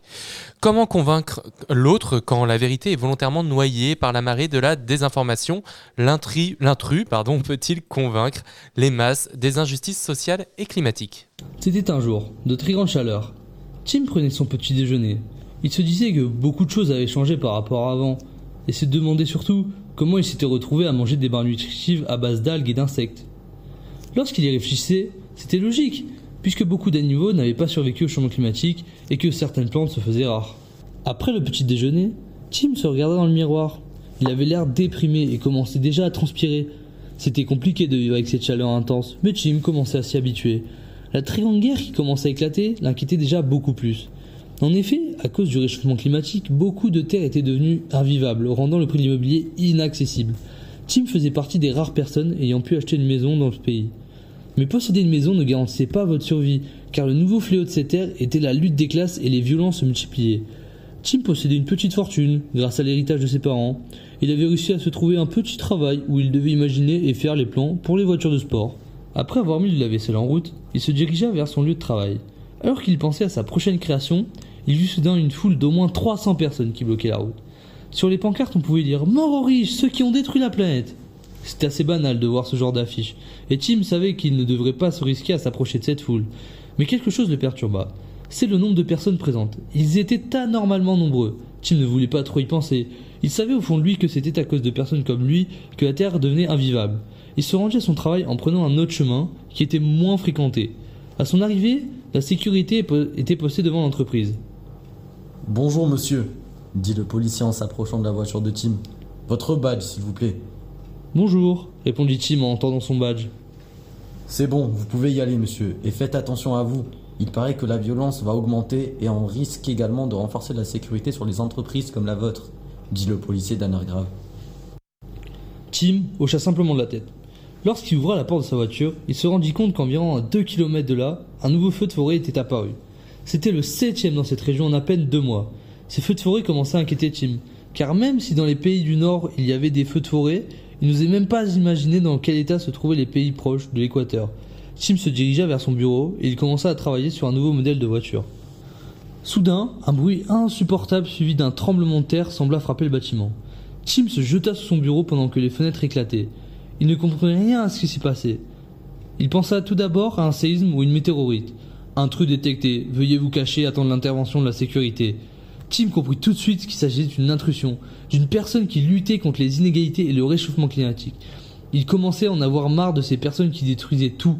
Mais pendant qu'il patientait sous son bureau, une main l'attrapa par le cou et il sentit un objet en métal se poser sur sa tête. Celui qui s'approche de moi, je fais exploser la tête à ce petit gosse de riche, hurla l'intrus. Tim était pétrifié, il ne savait pas comment réagir. La sécurité avait rapidement encerclé l'intrus, mais la moindre action de travers pouvait aggraver la situation. Pourquoi faites-vous cela? demanda Tim d'une voix inquiète. Toi, tu fermes ta bouche Monsieur, je me soucie pas des autres et je détruis la planète, répondit l'intrus. Actuellement, c'est plutôt vous qui détruisez tout. Vous feriez mieux de vous rendre. Je vous promets qu'on fait tout pour rendre la Terre plus habitable, rétorqua Tim un peu plus confiant. Foutaise Qui prend un jet privé pour faire des trajets de 15 minutes? Qui travaille dans une entreprise de voitures sportives? Et surtout, qui en a affaire des personnes qui n'ont pas les moyens de s'acheter des maisons dans les pays du Nord? Tu ferais mieux de rien dire. Tu as grandi dans le confort et dans la sécurité. Tu ne connaîtras jamais la peur de voir ta maison se faire engloutir par les eaux ou par les flammes. Tu ne verras jamais ta famille mourir de soif ou chaud, hurla l'intrus. C'est à cause de vous que le monde va mal. Vous confondez tout, répondit Tim sans faire attention à ce qu'il disait. Donc vous remettez la faute sur les pauvres, mais vous les riches. Qu'avez-vous fait pour empêcher tout cela? demanda calmement l'intrus. L'effort doit d'abord venir de vous. Vous êtes plus nombreux que nous, il est donc évident que vous pouvez plus. C'est la simple logique, dit Tim d'une voix tremblante en se rendant compte de son erreur. Nous sommes gouvernés par des personnes comme vous Je comprends mieux pourquoi le monde va mal. En fait, vous êtes les seuls responsables de ce désastre. C'est l'argent qui vous rend aussi aveugle, accusa l'intrus. Relâchez cet homme tout de suite, hurla un policier qui pointait son arme en direction de la tête de l'intrus. La guerre a déjà commencé et elle ne s'arrêtera pas tant que tout le monde ne sera pas à égalité. Bientôt, le peuple s'abattra sur toute la ville. Vous allez devoir affronter la réalité en face. C'est vous qui avez détruit ce monde, dit l'intrus en ignorant le policier. Tim était surpris d'être encore en vie après tout ce qu'il avait dit, mais il ne comprenait pas les intentions de la personne. D'ailleurs, monsieur le riche, est-ce que vous saviez qu'à cause de la diminution des terres habitables et le nombre trop élevé de personnes sur Terre, une organisation très secrète s'est créée Elle a pour but de réduire le nombre de personnes et augmenter la récolte des ressources en envoyant et exploitant jusqu'à la mort les personnes les plus pauvres dans les zones. Soudain, des taches de sang éclaboussèrent le visage de Tim.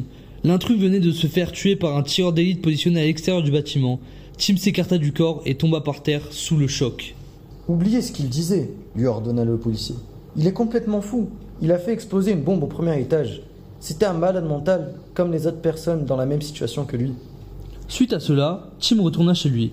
Une question lui revenait sans cesse en tête. Il se demandait pourquoi l'intrus s'était fait tuer au moment où il parlait de ses exploitations de pauvres. Pour Tim, c'était impensable que des humains soient capables de telles atrocités, mais surtout, était-il le seul à le savoir? Tim arriva à la conclusion que cet intrus était vraiment fou, et qu'il avait inventé toute cette histoire d'organisme secrète et malveillante. Dans la soirée, douché, il décida d'allumer la télévision et de se détendre devant un film, mais toute cette histoire ne voulait pas sortir de sa tête, et il décida d'aller faire un tour. Traversant le parc, il se rendit compte avec effroi de l'état des arbres. Tous étaient noirs. Au loin, une masse s'interpella. Une pile de cadavres, et dans cette pile se trouvait l'intrus.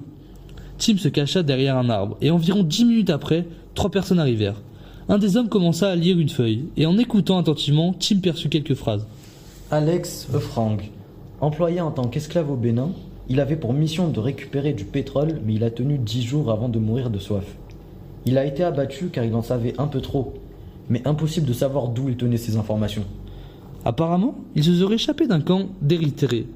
Et après avoir essayé de, ra- de raconter son histoire à un ami, ce dernier l'aurait pris pour un fou et il n'a plus jamais tenté l'expérience.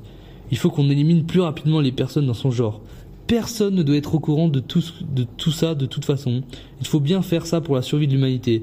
Sinon les ressources manqueraient et les terres habitables aussi. Suite à cette conversation, les trois hommes brûlèrent les cadavres, ce qui déclencha un autre feu de forêt. Tim attendit le départ des trois hommes et se dépêcha de rentrer chez lui. Il était sous le choc. C'était impossible pour lui de concevoir une telle chose. C'est à cause de gens comme lui et du confort de sa vie que la Terre et des millions de personnes allaient mal. La guerre allait bientôt éclater, et même si les personnes comme lui pouvaient s'en sortir grâce à la technologie et à l'argent, ils ne devraient pas gagner pour le bien de la Terre et de l'humanité. Pour Tim, c'était devenu insoutenable.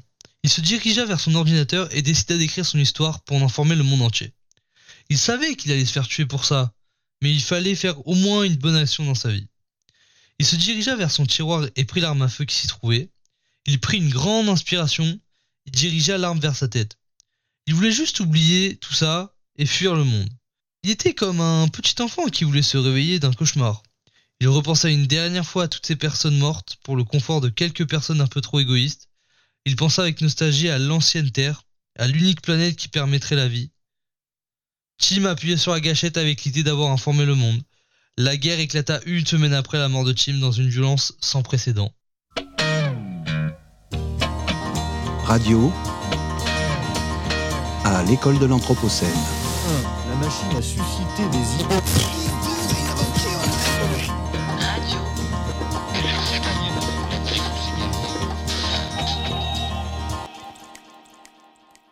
Et c'était la dystopie lycéenne des élèves du lycée polyvalent Astier à Aubenas. Merci à toutes et à tous de nous avoir suivis. Notre première journée à l'école de l'Anthropocène s'achève. Merci à tous nos invités. Merci à Thomas Balestrieri et à Radio Bellevue Web à la technique. Merci à toute l'équipe de Cité Anthropocène et de l'école urbaine de Lyon. Nous, on se retrouve demain à 17h, toujours en direct du RIS à Villeurbanne. D'ici là, vous pouvez nous retrouver en replay sur notre site radioanthropocène.fr et sur toutes les plateformes de podcast. Bonne soirée et à demain. Radio.